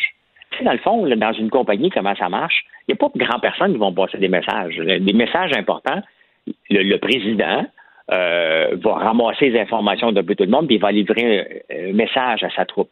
Ça, c'est François Legault dans ce cas ici. Non, c'est clair que Et quand M. Arruda s'adresse euh, à la population québécoise, ça n'a pas le même impact que quand c'est M. Legault qui s'assoit et qui dit là, écoutez, moi, c'est sérieux, j'annonce que. Effectivement, mais à un moment donné, même lui, son ton, je l'écoutais tantôt parce que je savais qu'on était pour en parler, je l'écoute pas tous les jours. Hmm. Euh, il me convainc pas, là. Euh, Legault, bon, ça? là, il va falloir faire Ben oui, même lui, à un moment donné, c'est qu'il y a trop de conférences de presse à tous les jours pour expliquer la même maudite affaire. Oui, puis c'est en même temps, à un Euh, moment donné, quel ton tu prends? Tu sais, parce que tu veux euh, que les gens euh, t'écoutent, donc faut pas que tu sois. euh, faut que tu fasses le bon papa, entre guillemets, le papa Legault. Puis d'un autre côté, tu veux pas être trop sévère si tu veux que les gens continuent à t'écouter, parce qu'il y a beaucoup moins d'adéquation de la population euh, puis d'adhérence au discours de M. Legault. Là. Je pense que les gens sont tannés, on s'en est déjà parlé. Donc, c'est quand même une fine ligne sur laquelle le gouvernement joue en ce moment. J'ai l'impression que peu importe le ton emprunté, euh, les gens sont beaucoup moins enclins à suivre les consignes de la santé publique. Ben, c'est parce qu'il y en a trop de consignes. Puis, tu sais, Oui, c'est compliqué, On fait une maison, on fait affaire avec une designer, elle nous présente que trois choix. Puis moi, je dis, ben, ils sont où les autres? Là? Ben, voici, je t'ai écouté, je t'ai emmené trois choix. Voici, choisis parmi ces trois options-là. Euh, là, c'est qu'il y a trop de messages. là. Tu t'en vas à la chasse, tu es tout seul dans le bois, mais tu reviens, tu es obligé de te mettre en quarantaine. Tu sais, il y a beaucoup. Oui, puis on a-tu le droit de prendre des de- marches? On a-tu pas le droit? On a-tu le droit d'aller dans les parcs? Mais là, on peut aller au centre d'achat. C'est comme aussi euh, illogique quelque part. Ben, il y a trop, c'est ça, ça devient logique, le message ne passe pas. Et il y a, il y a probablement trop. Si, si je fais des conférences de presse avec mes employés à tous les jours pour leur dire faut continuer, faut pas lâcher, ils n'écouteront pas, ils vont juste me dire tu peux passer à autre chose qu'on aille retourner travailler? Moi, je ne le vis Arruda pas est fatigué. à la campagne. Ben, il est fatigué, puis de toute façon, il aurait jamais dû venir à la table. Tu sais, il aurait dû venir une seule fois l'expliquer. Et that's it. là. Ah, moi, je suis pas d'accord. François. Je pense que le gouvernement a saisi une chance quand même euh, quand ils ont vu à quel point, justement, Dr Arruda était peut-être apprécié par la population euh, de le sortir puis de dire les gens vont l'écouter. Je pense que c'était une bonne stratégie de com au départ de le sortir. Oui, mais pas longtemps. On aurait dû dire, bon, merci, maintenant, on va gérer la province. Et Arruda est là. Puis avoir des Euh, petites apparitions sporadiques. Ben, c'est parce que, tu sais, Geneviève, le problème, là, ce qui arrive en ce moment, c'est que les gens Ouais. disent, hey, Arruda, au mois de mars, il a dit qu'il était contre les masques. Je ça me sais. fait penser, t'as- t'as des enfants, là. Moi, si je dis à mon, mon ben là, ils sont ados, là, mais quand ils étaient plus jeunes, puis je disais, on va, papa, viens jouer dehors. Puis je dis, ouais, tantôt. Puis là, une heure après, je dis, ben, je n'irai pas jouer dehors. Puis qu'est-ce qu'ils me disent? Tu me l'avais dit.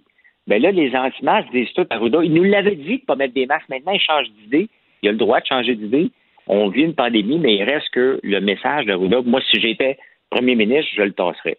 Si j'étais premier ministre, je ne ferais pas des conférences à tous les jours. Le bulletin est là. On fait ce qu'on a à faire. On connaît les règles. Ah, mais en même temps, cet été, les points de presse se sont espacés étant donné qu'on avait moins de cas et on a eu un relâchement de la population. Tu sais, fait qu'il y a plusieurs écoles de pensée à ce niveau-là. François, il nous reste euh, un gros deux minutes ensemble. Parle-nous de ces jeunes entrepreneurs québécois qui préfèrent adopter euh, des noms en anglais. Ben, tu sais, quand, tu penses, lances une entreprise, là, puis surtout que tu es dans le domaine IT, il faut que tu penses international. Et moi, quand je donnais des noms à mes entreprises, euh, maintenant c'est simple, elle s'appelle mon nom. là. Tu sais, c'est tellement narcissique, mais bon, c'était pas voulu. oui, je comprends.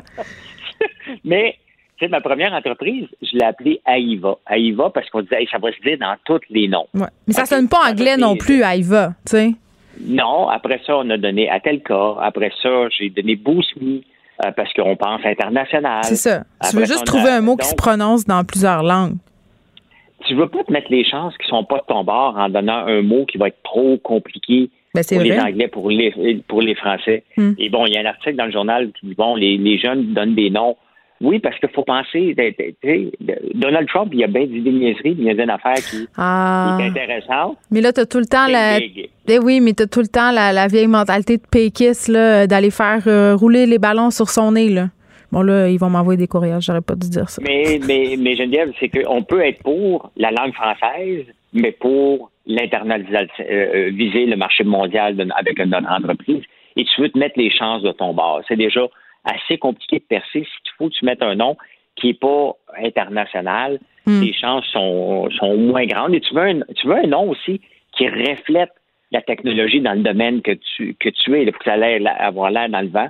Moi, j'ai toujours choisi des noms qui, idéalement, ne veulent absolument rien dire, mais qui se prononcent ou qui se massacrent dans toutes les langues. Donc, euh, mais pour moi, c'est pas c'est pas un problème, c'est un, c'est une visée que les entreprises ont. Et les entreprises qu'on a mentionnées, c'est quand même des entreprises euh, internationales. Oui, mais Ben, qui reçoivent des fonds Hopper. publics aussi, tu sais. Ben oui, regarde, une des stars de Montréal qui s'appelle Hopper. Donc, c'est euh, une des licornes qui vaut un milliard. Donc, c'est un nom anglais. Euh, mais sur papier, elle vaut un milliard. Elle faisait d'ailleurs dans des vols arabais pour trouver des meilleurs vols. Ça, a- ça a tombé. Ils se sont virés de bord, eux, puis ça va super bien. C'est une très, une très belle compagnie montréalaise qui a des fonds du gouvernement, parce que le gouvernement n'investit pas juste dans des dans des bombardiers puis des choses qui marchent pas. Il investit aussi dans des choses qui marchent, puis Hopper en est une. On entend moins parler. sont- ben, on n'entend pas parler parce que là, on voyage moins. Moi, je l'avais utilisé parce que si tu cherches des vols arabais, les autres vont t'aider à le trouver. Hmm. Et là, maintenant, non seulement tu peux trouver un vol arabais, mais en plus, tu as, une couverture, une assurance qui vient avec ça. C'est intéressant. Très bien, François. Donc, euh, il faut pas que la langue soit une barrière. Il faut peut-être un peu aussi arrêter de chercher des poules là où il n'y en a pas. On se reparle demain, François. Isabelle est en train de vider sa maison qu'elle a vendue grâce à l'accompagnement de l'équipe de Duproprio. Elle quitte avec la fierté d'avoir vendu son espace elle-même. Duproprio, on se dédie à l'espace le plus important de votre vie. Un message d'Espace Proprio, une initiative de Desjardins. Geneviève Peterson. Une animatrice pas comme les autres. Cube Radio. Cube Radio. Cube Radio. En direct à LCN. Depuis 60 ans. 30 c'est le moment d'aller retrouver notre collègue dans nos studios de Cube Radio. Salut Geneviève. Salut Julie.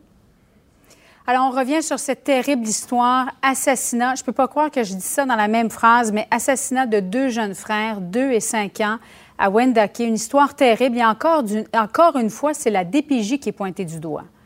Ben oui, puis je ne sais pas euh, si tu as réagi comme moi, Julie, en fin de semaine, quand cette nouvelle atroce-là est tombée. Ça a vraiment jeté une ombre sur cette magnifique fin de semaine de l'Action de grâce. Ces deux petits gars-là qui avaient deux et cinq ans. Et, pour moi, à chaque fois, là, parce que malheureusement, c'est pas la première fois et malheureusement, ce sera pas la dernière, je me dis tout le mm-hmm. temps, on s'habitue c'est comme si justement ça fait partie du paysage maintenant euh, dans les médias et malheureusement quand on gratte un petit peu, quand on prend le temps euh, de lire un peu sur ce qui s'est passé, on se rend compte, comme tu le soulignais bien, euh, qu'on aurait pu l'éviter, ce drame-là, qu'on l'a vu venir en quelque sorte, parce que il y a eu des drapeaux qui ont été élevés de la part des proches de ces enfants-là. Il y a des appels à la DPJ qui ont été logés la DPJ qui, à ce moment-là, n'a pas cru bon d'intervenir, n'a pas cru bon euh, d'agir rapidement, euh, en est venu à la conclusion que ces deux petits gars-là n'étaient pas en danger. Ça vous rappelle pas d'autres histoires? Il y en a eu des histoires ah comme oui, absolument. ça. Et, le ministre Lionel Carman a décidé de déclencher une enquête à la DPJ de, la capitale nationale. Mais qu'est-ce que ça va donner, Geneviève? Parce qu'il y a eu d'autres enquêtes aussi à la DPJ de l'Estrie. On a l'impression que c'est les mêmes erreurs qui se répètent. Mais tu sais quoi? Tantôt, j'avais le sénateur Pierre-Hugues Boisvenu à mon émission. Il me dit il y a autant d'enquêtes et de commissions que d'enfants assassinés. À un moment donné, euh, c'est beau, là, le pourquoi du comment. Il faut se l'expliquer, il faut comprendre le système. Mais là, on est rendu à agir parce qu'il y a eu. Euh, il y en a eu. Euh, puis moi, je me posais la question, puis je dis pas que c'est ça, mais je me suis dit, est-ce que c'est parce que ça s'est passé à Wendake qu'on agit moins vite? Parce que rappelle-toi, on a eu un cas où des enfants, un enfant de deux ans d'une communauté autochtone a perdu la vie dans le coin de Joliette, un Atikamek. La DPJ intervenu dans le portrait. Je dis pas que c'est ça, mais moi, je me posais quand même la question est-ce qu'on est intervenu moins vite? Est-ce qu'on normalise la violence dans certaines communautés autochtones? Moi, je me posais la mm-hmm. question. Et par rapport à agir, qu'est-ce qu'on fait aussi avec les personnes qui ont des problèmes de santé mentale? Parce que quand on lit sur cette histoire-là, euh, cet homme-là qui a assassiné deux enfants euh, serait connu pour des troubles de santé mentale, aurait refusé de suivre euh, ses traitements à quelques reprises. Qu'est-ce qu'on fait avec ces gens-là qui sont échappés par le système? Il faut les aider, il faut donner des ressources, il faut donner des moyens aux centres communautaires, aux services communautaires de les aider pour que ces situations-là atroces arrêtent de se produire parce qu'il y en a beaucoup trop et il y en aura encore. Et moi, je pose la question par rapport à la DPG à un moment donné. Il va falloir se la poser, la question de l'imputabilité. Est-ce que cette mère-là, qui a perdu ses deux fils de 2 et 5 ans, pourrait se dire à un moment donné, ben coudon, est-ce que je vais poursuivre l'État? Parce que le, la raison d'être de la mhm. DPJ, c'est protéger les enfants. Est-ce qu'il y a eu des manquements? Est-ce que la DPJ a protégé ces enfants-là? Bien, j'espère qu'on va faire la lumière là-dessus et rapidement. Merci beaucoup, Geneviève. Merci. William et Sébastien ont enfin trouvé le condo de leur rêve. Ils l'ont acheté avec l'aide d'une courtière immobilière recommandée par Confia. Parmi les courtiers qui leur ont été proposés, William et Sébastien ont choisi de faire affaire avec Hélène. Elle connaissait bien le quartier et d'emblée, elle a compris leurs besoins. Ça a tout de suite cliqué. Mais quand même pas autant qu'entre William et Sébastien.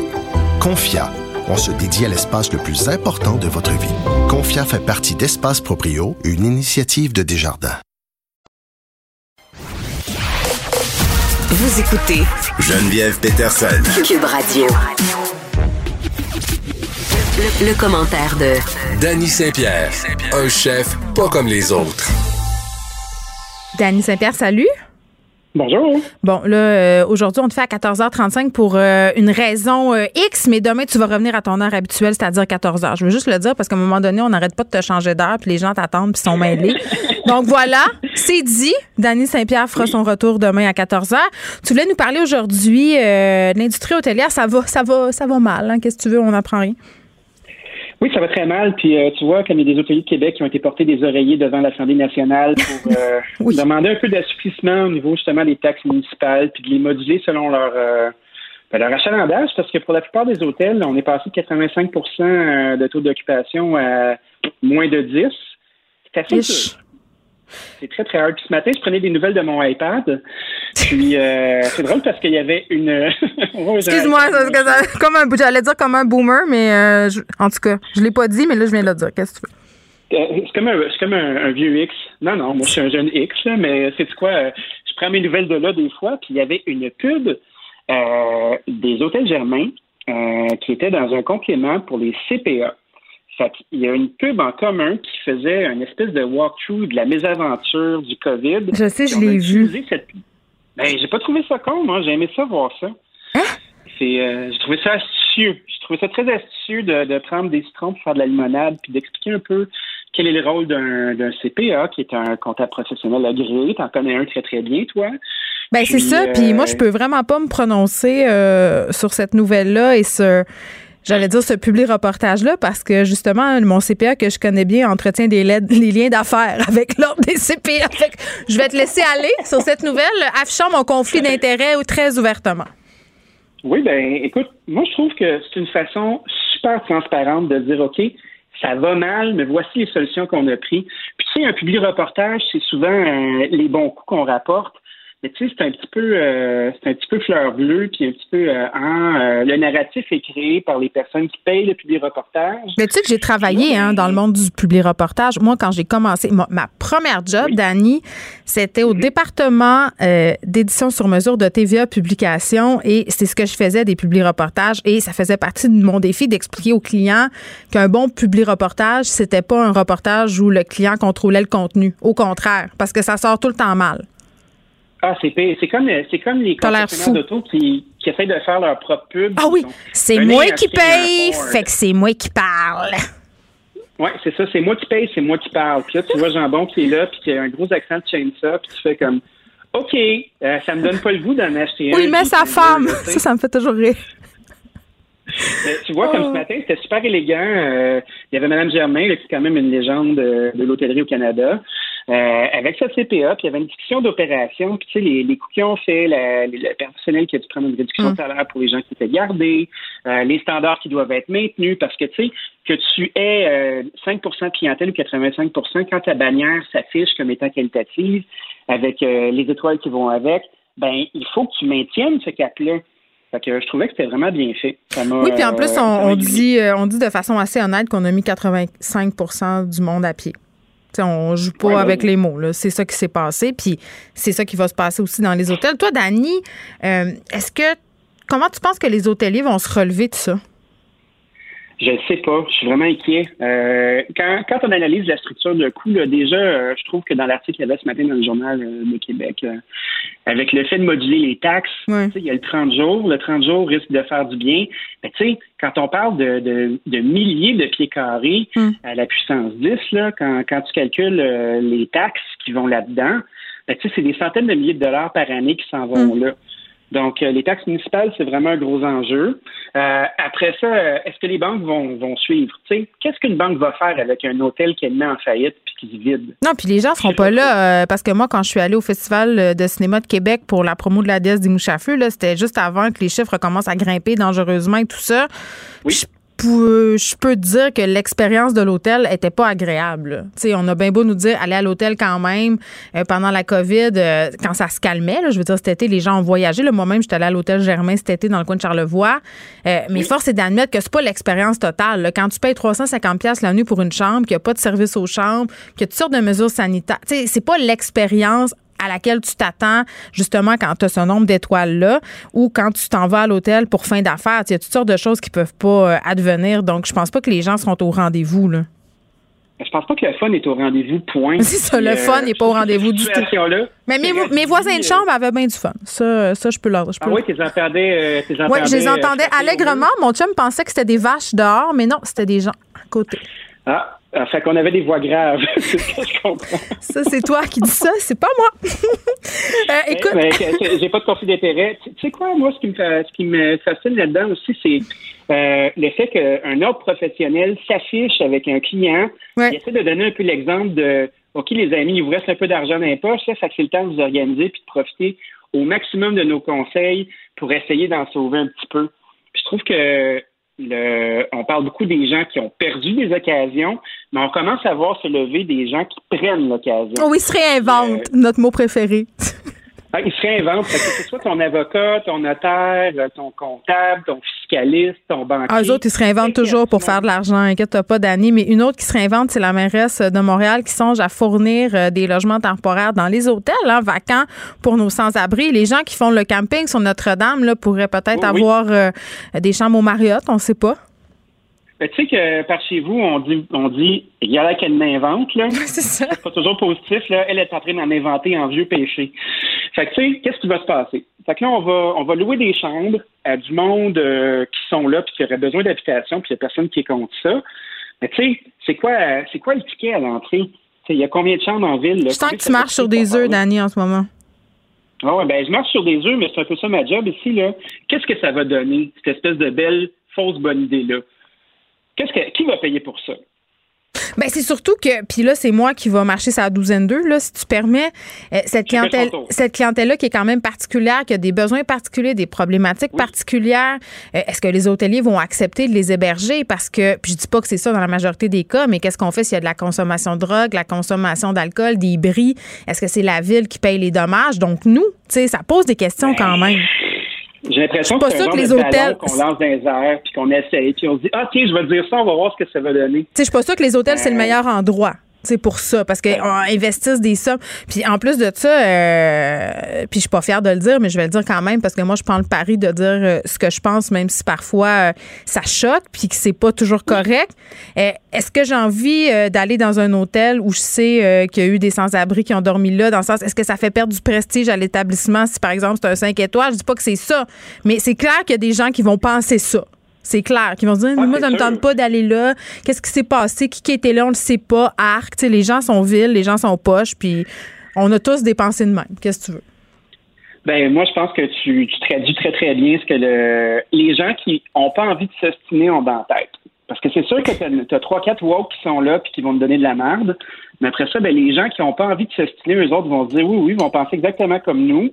Puis ils diront rien, puis ils vont dire oui, oui, t'as bien raison, puis ils vont se tourner de bord, puis la machine à café, ils vont se dire la même critique. Mais je dis pas que c'est correct de dire ça, puis de penser ça, mais c'est le réflexe que vont avoir bien des gens.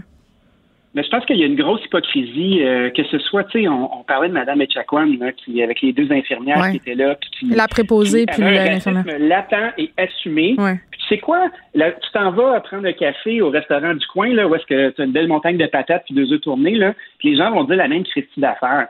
Moi, je pense que le problème... Hey, t'as vu les commentaires qui circulaient sur les médias sociaux sur, euh, justement, euh, des gens qui disaient la jaquette de Mme Echaquan est à vendre. Il y avait toutes sortes de commentaires orduriers, là. C'était épouvantable. Ah, c'est terrible, c'est latent, c'est là. Moi, je pense que quand on a fait le, pari de, de, laisser la santé mentale dans la rue, puis de fermer les institutions, puis mm. d'arrêter l'encadrement, ben, on a créé une toute nouvelle sorte de business où on va emprisonner ces gens-là, où ils vont surtout médicamenter, puis on a déplacé un problème. C'est un problème qu'on va retrouver après ça dans l'incarcération qui va coûter quatre à cinq fois plus cher, puis il va y avoir une récurrence, puis il va y avoir des dommages, puis il va y avoir des, du collatéral sur la santé qui va être beaucoup plus grand si on met les gens en hôtel, j'espère au moins qu'on va les encadrer puis qu'on va les aider. C'est surtout ça, moi. Puis que la pauvreté, on va se le rappeler, c'est pas juste cute à Noël. Hein? Il faut comme s'en préoccuper à longueur d'année.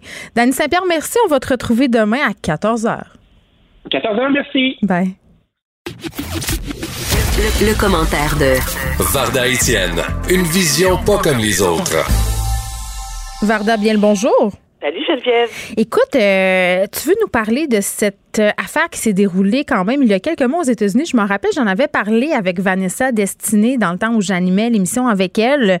C'était un, homme noir qui avait été interpellé par des policiers et qui avait été trimballé dans son village. Je pense que c'était dans le sud des États-Unis avec une corde comme au temps euh, de l'esclavagisme.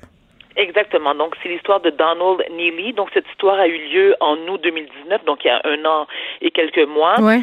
Cet homme est, bon, c'est un SDF à la base qui souffre de problèmes de santé mentale. Et ce qu'il a fait, c'est qu'il a, été se réfugier dans un bâtiment. Est-ce que c'était pour y passer la nuit ou pour se reposer? L'histoire ne le dit pas.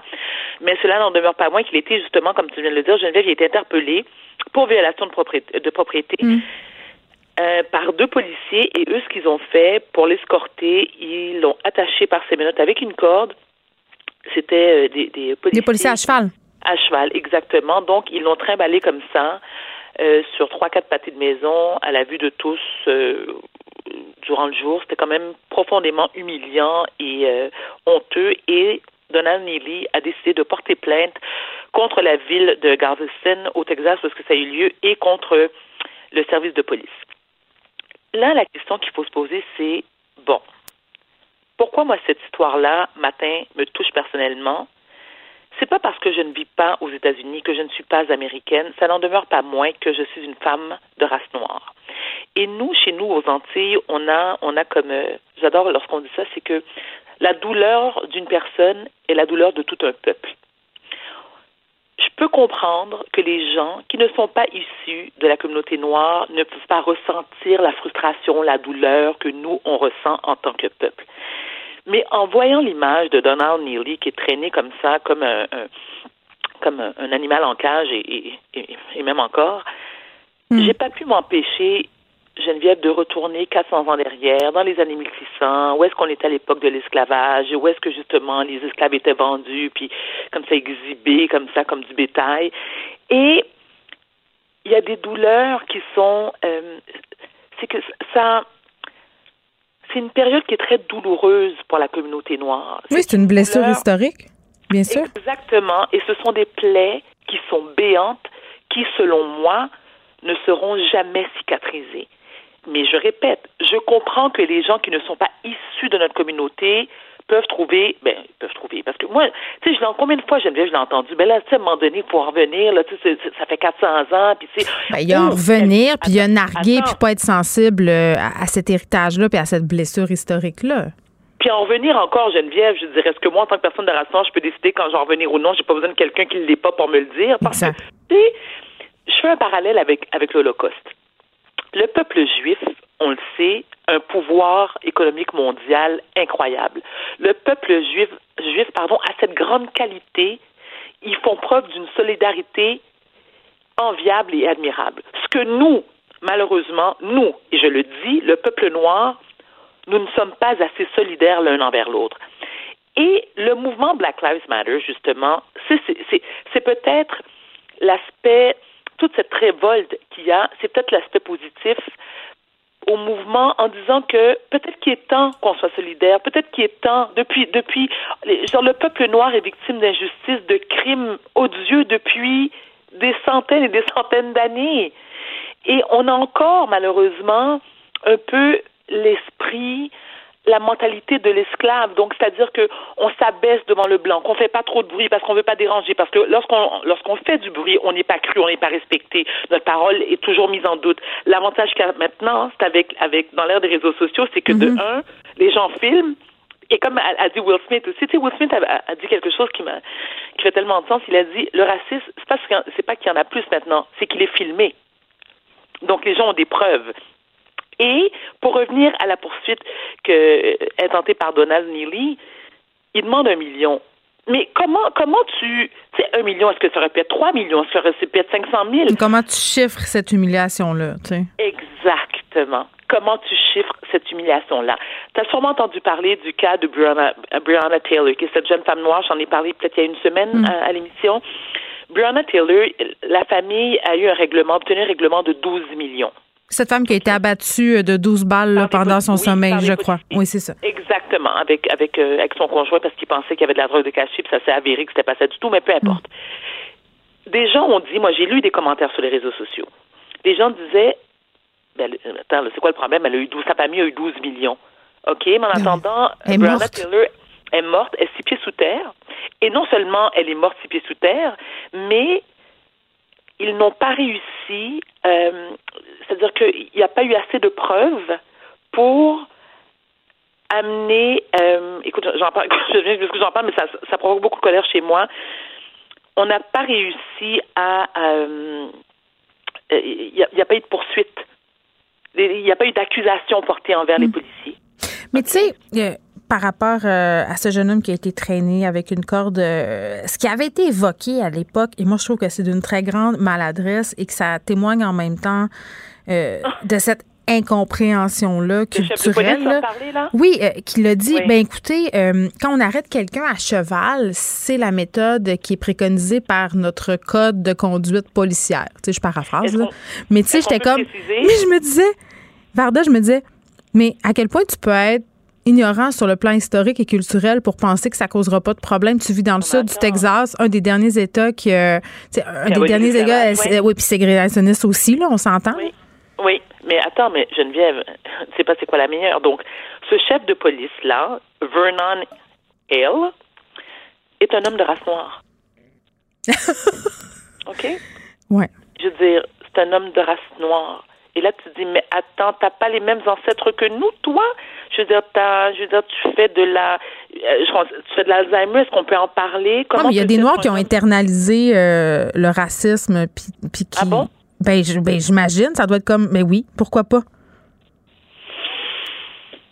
Tu penses pas que dans son cas, ça peut être ça? Ben moi, je pense que, écoute, je vais aller loin dans, dans, dans ma réflexion. Là, moi, je, je l'interprète comme étant, et je vais utiliser le terme house negro. Ben c'est ça. Ben voilà. Alors, ben oui, ok. Excuse-moi, j'avais, j'avais. Dans ce sens-là.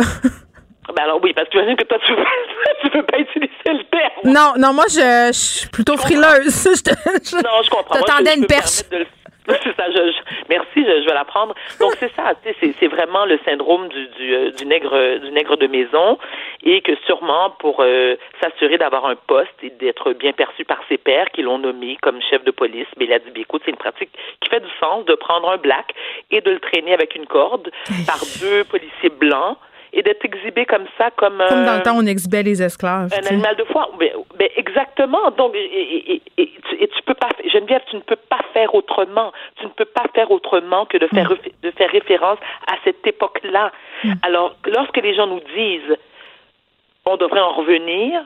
Tu sais, moi, je me suis déjà, déjà fait dire par une copine, puis je, je sais qu'elle n'a pas voulu mal faire, mais elle me disait, tu sais, Varda, moi, je suis pas responsable de ce que mes ancêtres ont fait au ah, ben oui, ben oui. OK?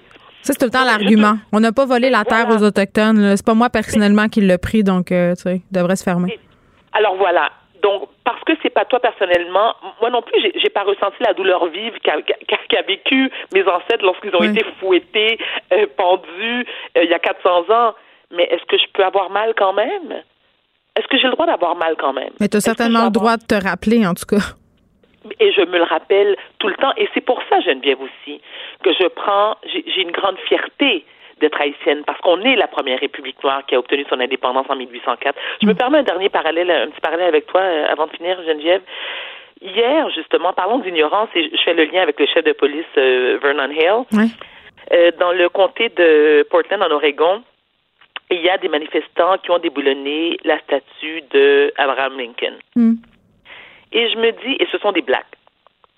Je me dis, bon, est-ce qu'on peut faire un petit retour dans l'histoire ici? Est-ce qu'on peut euh, faire comprendre aux gens que Abraham Lincoln a fait ratifier le 18e amendement de la Constitution des États-Unis qui a aboli l'esclavage?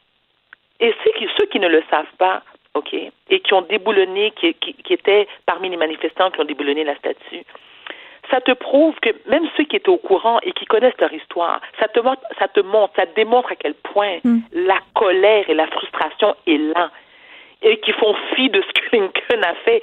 Ça, ça n'importe peu, ça n'importe plus, pardon. Mm.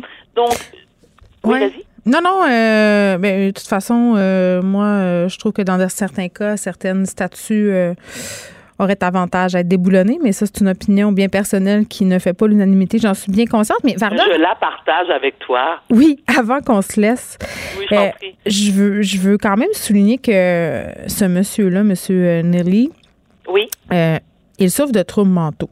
C'était oui, un homme sans domicile fixe. Euh, c'est encore, en tout cas, à mon sens, euh, plus odieux. Mais attends, mais Geneviève, tu te rappelles, il y a une autre histoire aussi similaire il y a quelques mois. Tu te rappelles de ce jeune autiste de 20 ans que la police avait, lui qui, euh, écoute, il faisait son jogging ouais. et euh, lorsqu'il est interpellé parce qu'il faisait son jogging dans un quartier majoritairement blanc, deux policiers l'ont interpellé et il, il, il, était, il était autiste, mais euh, avec le syndrome d'Asperger.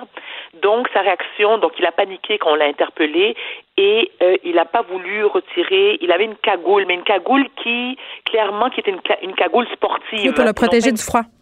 Exactement. Mais il est mort étouffé parce qu'ils l'ont assassiné.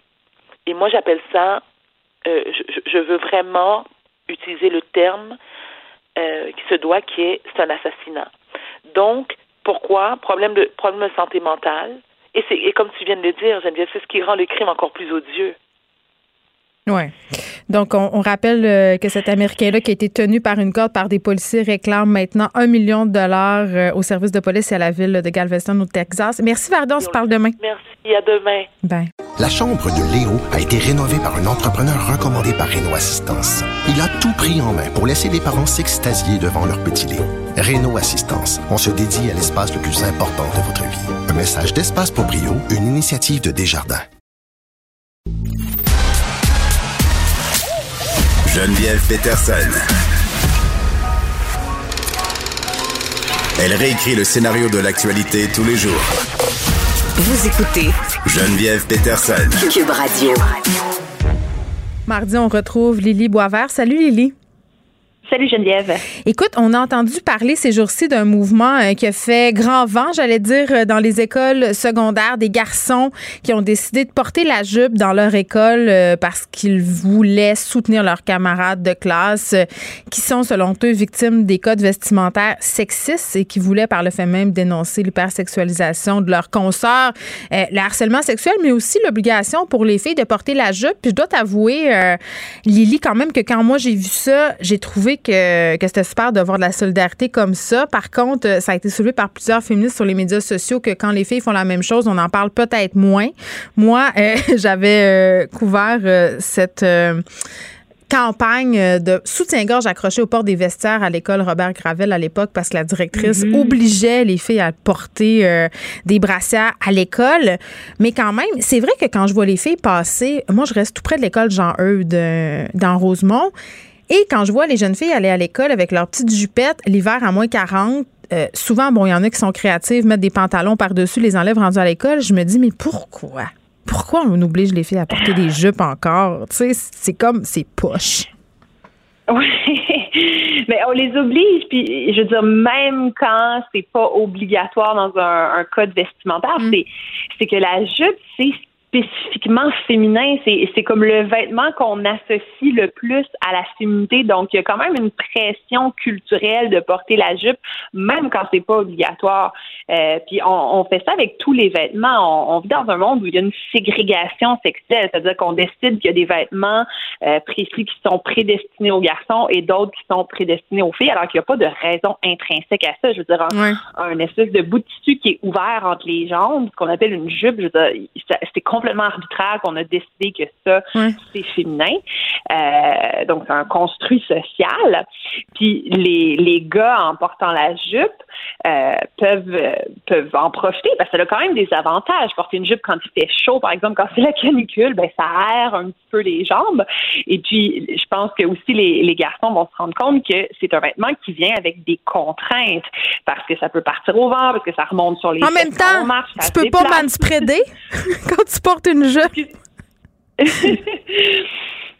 Mais écoute, c'est, non, mais c'est, une situation, c'est ça, c'est, c'est qu'on place le corps des, des filles en tension parce qu'on dit à la fois que Mm. il faut qu'il soit sexy et il faut qu'il soit caché.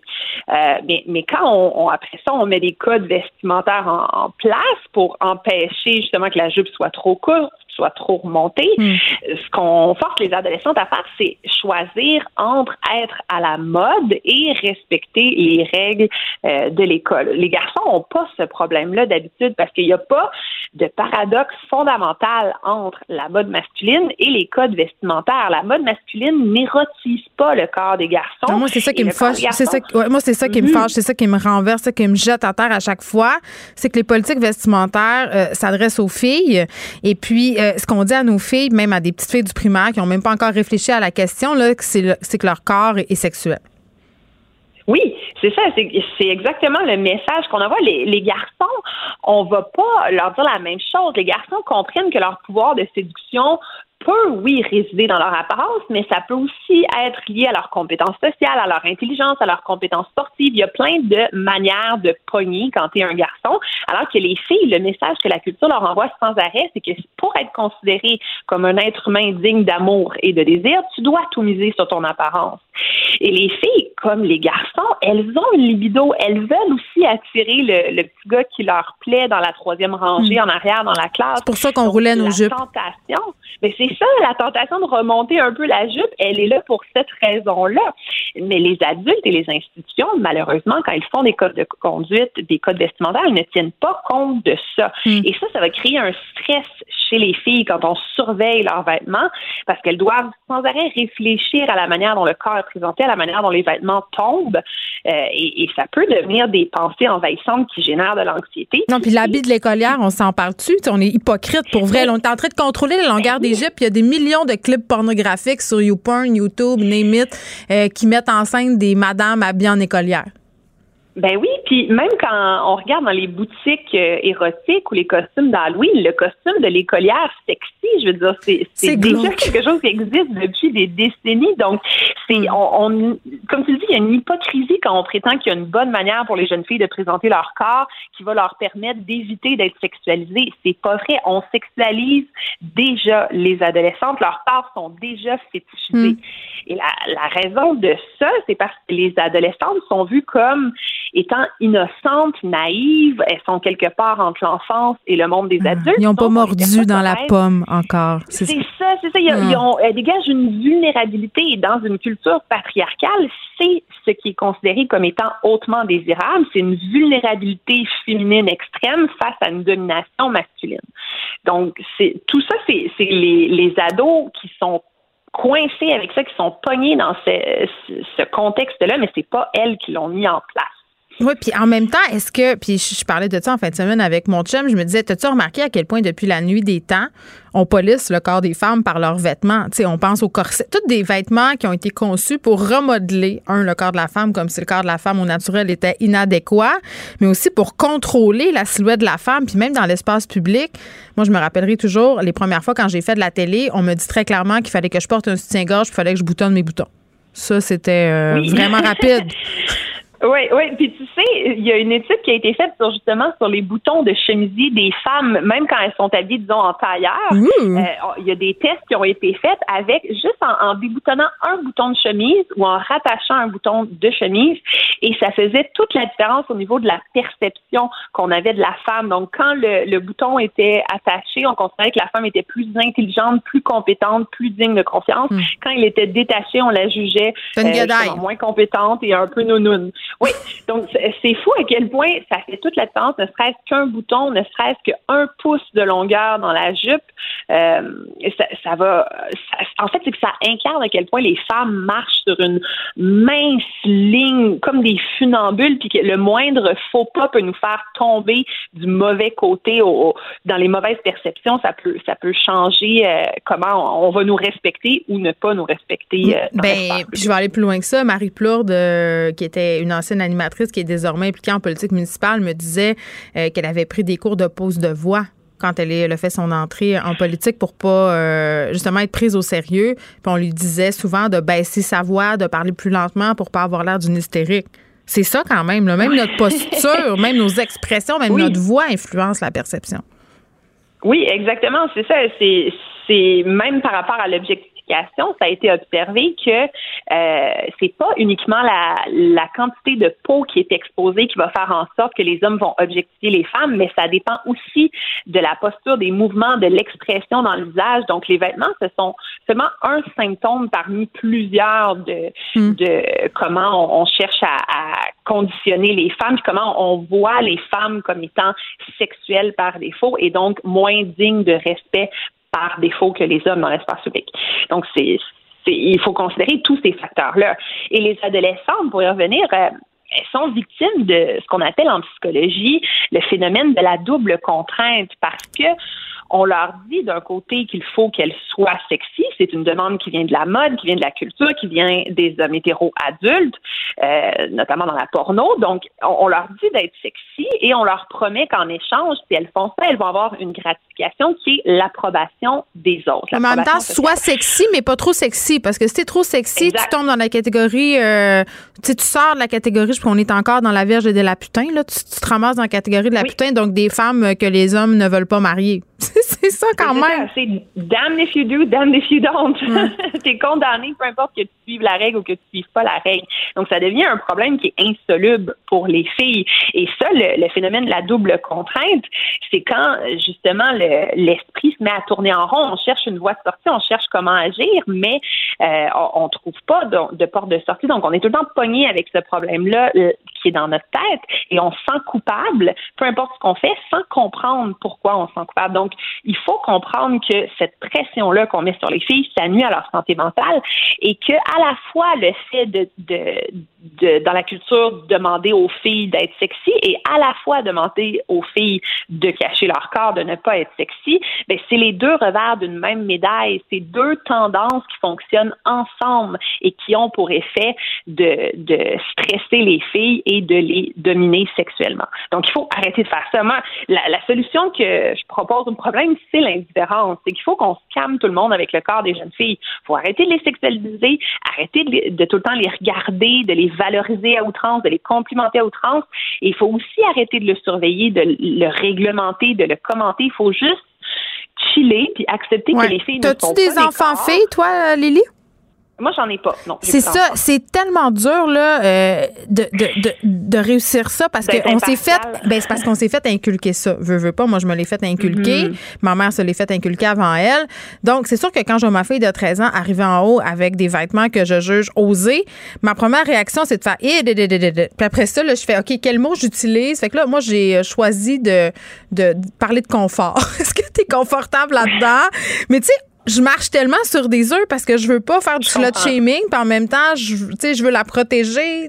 Ah, je sais pas quoi faire. Mais c'est ça, c'est ça, c'est qu'en fait, tout ça ne devrait pas reposer uniquement sur les épaules des parents, ça doit reposer sur tout le monde. Tout le monde, on doit euh, arrêter de dévisager les jeunes filles dans la rue. Je veux dire, combien de fois on voit des hommes âgés dévisager des, des adolescentes mineures là, sur le trottoir? Je veux dire, c'est ça qu'il faut qu'il faut changer, c'est arrêter d'essayer d'instiller la honte chez les jeunes filles, les jeunes filles et d'instiller la honte plutôt sur ceux qui les sexualisent à outrance, sur ceux qui ont justement qui constatent que leur comportement, leur érotisation, leur désir sont euh, sont juste normales et doivent être mis de l'avant et, peu importe les conséquences que ça a sur la santé mentale des jeunes filles. Donc c'est ça qu'il faut euh, qu'il faut arrêter de faire. Il faut traiter les filles comme on traite les garçons, c'est-à-dire en respectant leur corps dans l'espace public, puis en ne, en ne le en même temps pas sans arrêt. En même temps, il n'y a pas toute une industrie qui est basée sur le corps des garçons. l'industrie publicitaire au grand complet est basée sur, sur le corps des femmes.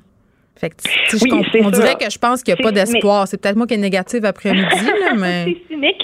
Ben, un peu, mais en même temps, tu sais, je suis bien peu de choses devant Instagram, devant toute la publicité, euh, devant le discours ah, ambiant, devant le slut shaming ambiant à l'école, parce que quand tu parles de ça à l'école, pour avoir été sur le comité d'établissement de plusieurs des écoles de mes enfants, là, je peux te jurer que je me fais pas d'amis quand je dis au maire que moi, je m'en sac euh, que les camisoles à bretelles spaghetti fassent leur entrée par la grande porte. Là. Je me fais pas d'amis. Oui, oui, oui.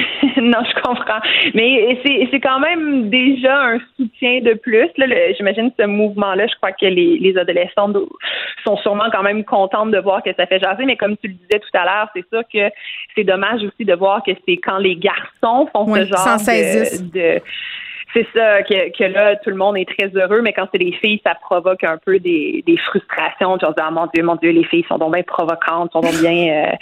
Euh, comme, euh, comme, euh, comme dirait ma grand-mère, juste une gang de Jézabel.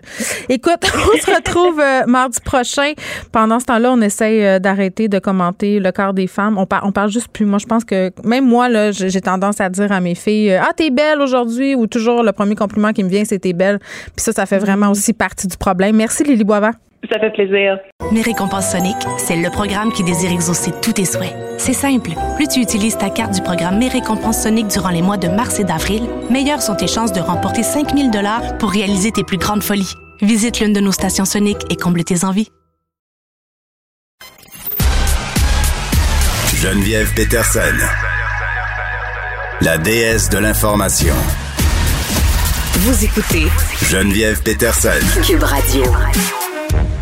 Pierre Nantel, j'avais très, très, très, très, très hâte de te parler parce que. Euh, ah oui? Ben oui, ton préféré a gagné, là, est rendu chef du PQ. Tu as, gagné tes élections. Tu avais prédit. Tu étais comme la marmotte victorieuse du PQ. Décidément, toi et moi, nous sommes toujours dans les références animales. C'est vrai! Hein? Vendredi, c'était le chien euh, qui choisissait la nourriture et les croquettes en savon de l'honneur de différents candidats. Alors, ben écoute, euh, ben, honnêtement, je, ça me fait plaisir.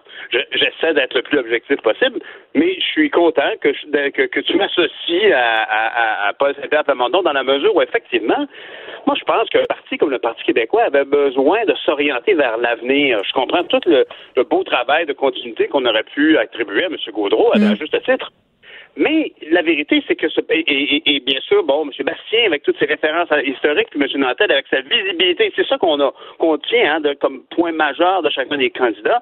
Euh, et, lui, il arrivait un peu comme un, un, chien dans un jeu de quilles. C'était le underdog. Oui, oui. Ben, en fait, je dirais plutôt qu'il était le overdog. Dans ah oui, peut-être. Il est arrivé en pensant qu'il y avait à voir. Mais quand tu veux dire euh, underdog, c'est un chien dans un jeu dans la mesure où il arrivait un peu avec euh, out of the blue. Tu sais, de, de, de, nulle part mhm. arrivait cet humoriste euh, à saveur quand même critique, sociale. Tu sais, c'était pas, mm. pas des visions. C'était quelqu'un qui faisait des, des comparaisons, des sondages avec des gens dans les centres d'achat. Tu sais, c'était très, très sociétal, très politique, son affaire. Mais ça, c'est Saint-Pierre Plamondon, moi, je pense qu'effectivement, son, cheminement personnel est assez garant du, du, du, chemin de Compostelle qu'il va demander à tous les jeunes de faire pour les, les, rapprocher du Parti québécois. Ça veut dire, tu sais, euh, écoutez, moi, j'étais un orphelin politique. En bout de ligne, après avoir analysé toutes les options disponibles, je considère que le meilleur fond de sauce, ça demeure celui du Parti québécois.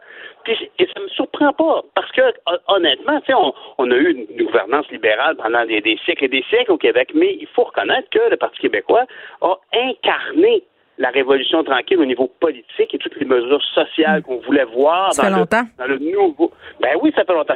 Absolument. Puis j'entends ton doute, mais effectivement, il y, a, quand même incarné quelque chose. Par la suite, il y a eu d'autres d'autres réincarnations du gouvernement du Parti québécois qui ont peut-être été moins euh, moins significatives, mais quand on voit Mme Marois qui raconte tout ce qu'elle a, elle a la fierté d'avoir accompli, on ne peut que s'incliner. Là. moi, en tout cas, je sais pas, je sais que toi, tu as encore des jeunes enfants à l'école, mais les CPE, ça a quand même été euh, un, modèle de référence. Est-ce qu'il est accessible? Est-ce qu'il est, euh, est-ce qu'il y a assez de gens qui ont des places dans un CPE? C'est certainement plus difficile aujourd'hui, j'en conviens. mais quand on se compare, quand on se compare avec le reste du monde, je peux dire que euh, notre réseau de CPE, c'est quand même une grande fierté. Ben oui, puis abordable, puis une inspiration. D'ailleurs, tu sais, moi, je faisais de la politique fédérale, puis constamment, quand j'entendais mon parti dire, bon, ben là, on va installer un système de garde, ben je dis, oui, ben tant mieux pour le reste du Canada, mais au Québec, on l'a déjà, vous semblez l'oublier.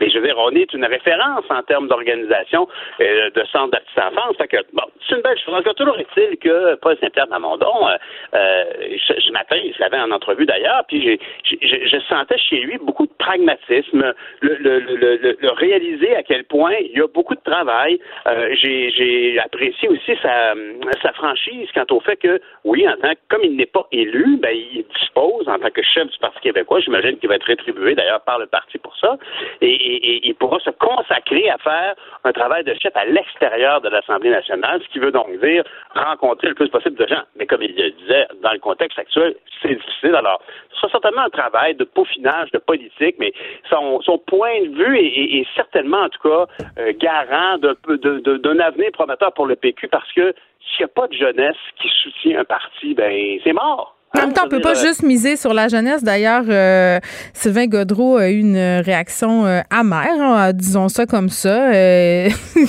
quand même, je pense qu'il sentait que c'était peut-être injuste que la jeunesse l'aille emporter sur l'expérience.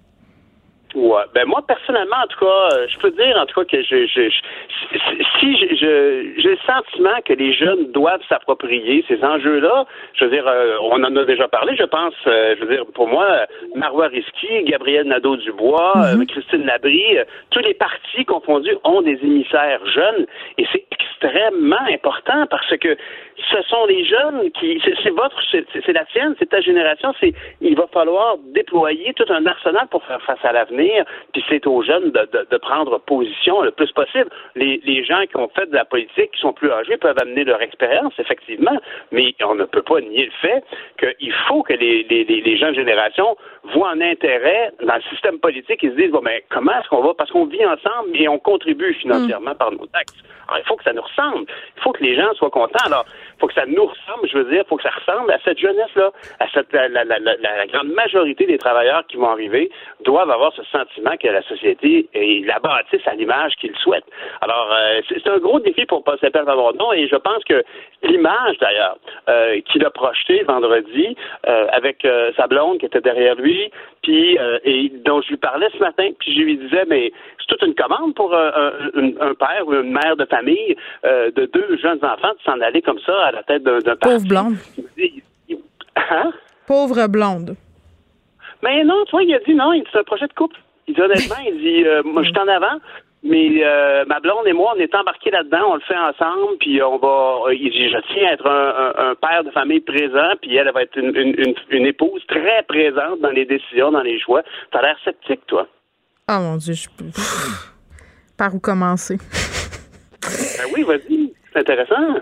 Ben, je sais pas. Moi, quand j'entends euh, un politicien dire euh, merci à ma femme, sans qui tout ça ne serait rien de tout ça ne serait possible, ça me fait toujours euh, sourciller parce que puis je veux pas infantiliser ces femmes-là. Là, c'est pas du tout ça l'objectif de mon commentaire, mais la carrière de ces hommes-là, comme de plusieurs hommes puissants, des hommes d'affaires, euh, ben, basée sur le sacrifice de leurs femmes. Le fait que ces femmes-là vont rester à la maison, euh, s'investir dans la famille, pallier à tous les manquements, absolument organiser tout. Et euh, ça m'étonnerait que le rêve de la blonde de Paul Saint-Pierre Parmondon, ça soit d'être la femme d'un politicien, d'être la femme de. Peut-être. Peut-être que c'est ça, mais en tout cas, peut-être que, peut-être, que je me projette trop. Ben, c'est un rêve pour le Québec. Ça veut, ça veut avoir un rêve pour le Québec qu'elle se lance en politique. un moment, j'ai beaucoup de misère ben, avec ce discours-là de la femme de. Qu'est-ce que tu veux? C'est peut-être euh, c'est ben, peut-être mais je, je, comprends, mais je trouve ça super intéressant comme conversation. Je veux dire, tu es tellement euh, passionné et tu as des positions claires et affranchies. Je veux dire, est-ce que la femme de Barack Obama Michelle Obama, est-ce que tu crois qu'elle était comme juste comme une remorque derrière? Ben non, elle a fait une carrière complète, elle a des accomplissements en elle-même, mais tu sais, à un moment donné, de ben dire, je peux remettre ma carrière, je peux avancer parce que ma femme est là pour faire du macaroni au fromage puis aller chercher petit à la garderie, c'est très différent euh, de Barack et de Michelle Obama. Hein, on s'entend? Mais je dis pas que c'est ça pour Paul Saint-Pierre Plamondon. Je te dis que quand j'entends ça souvent venant d'hommes politiques, ça me fait sourciller. Je dis pas que c'est son cas à lui, je les connais pas. Mais souvent, ce qu'il y a derrière, c'est le sacrifice d'une femme, de son indépendance, de ses désirs au profit de la famille et du projet du mari. Je m'excuse, mais c'est ça.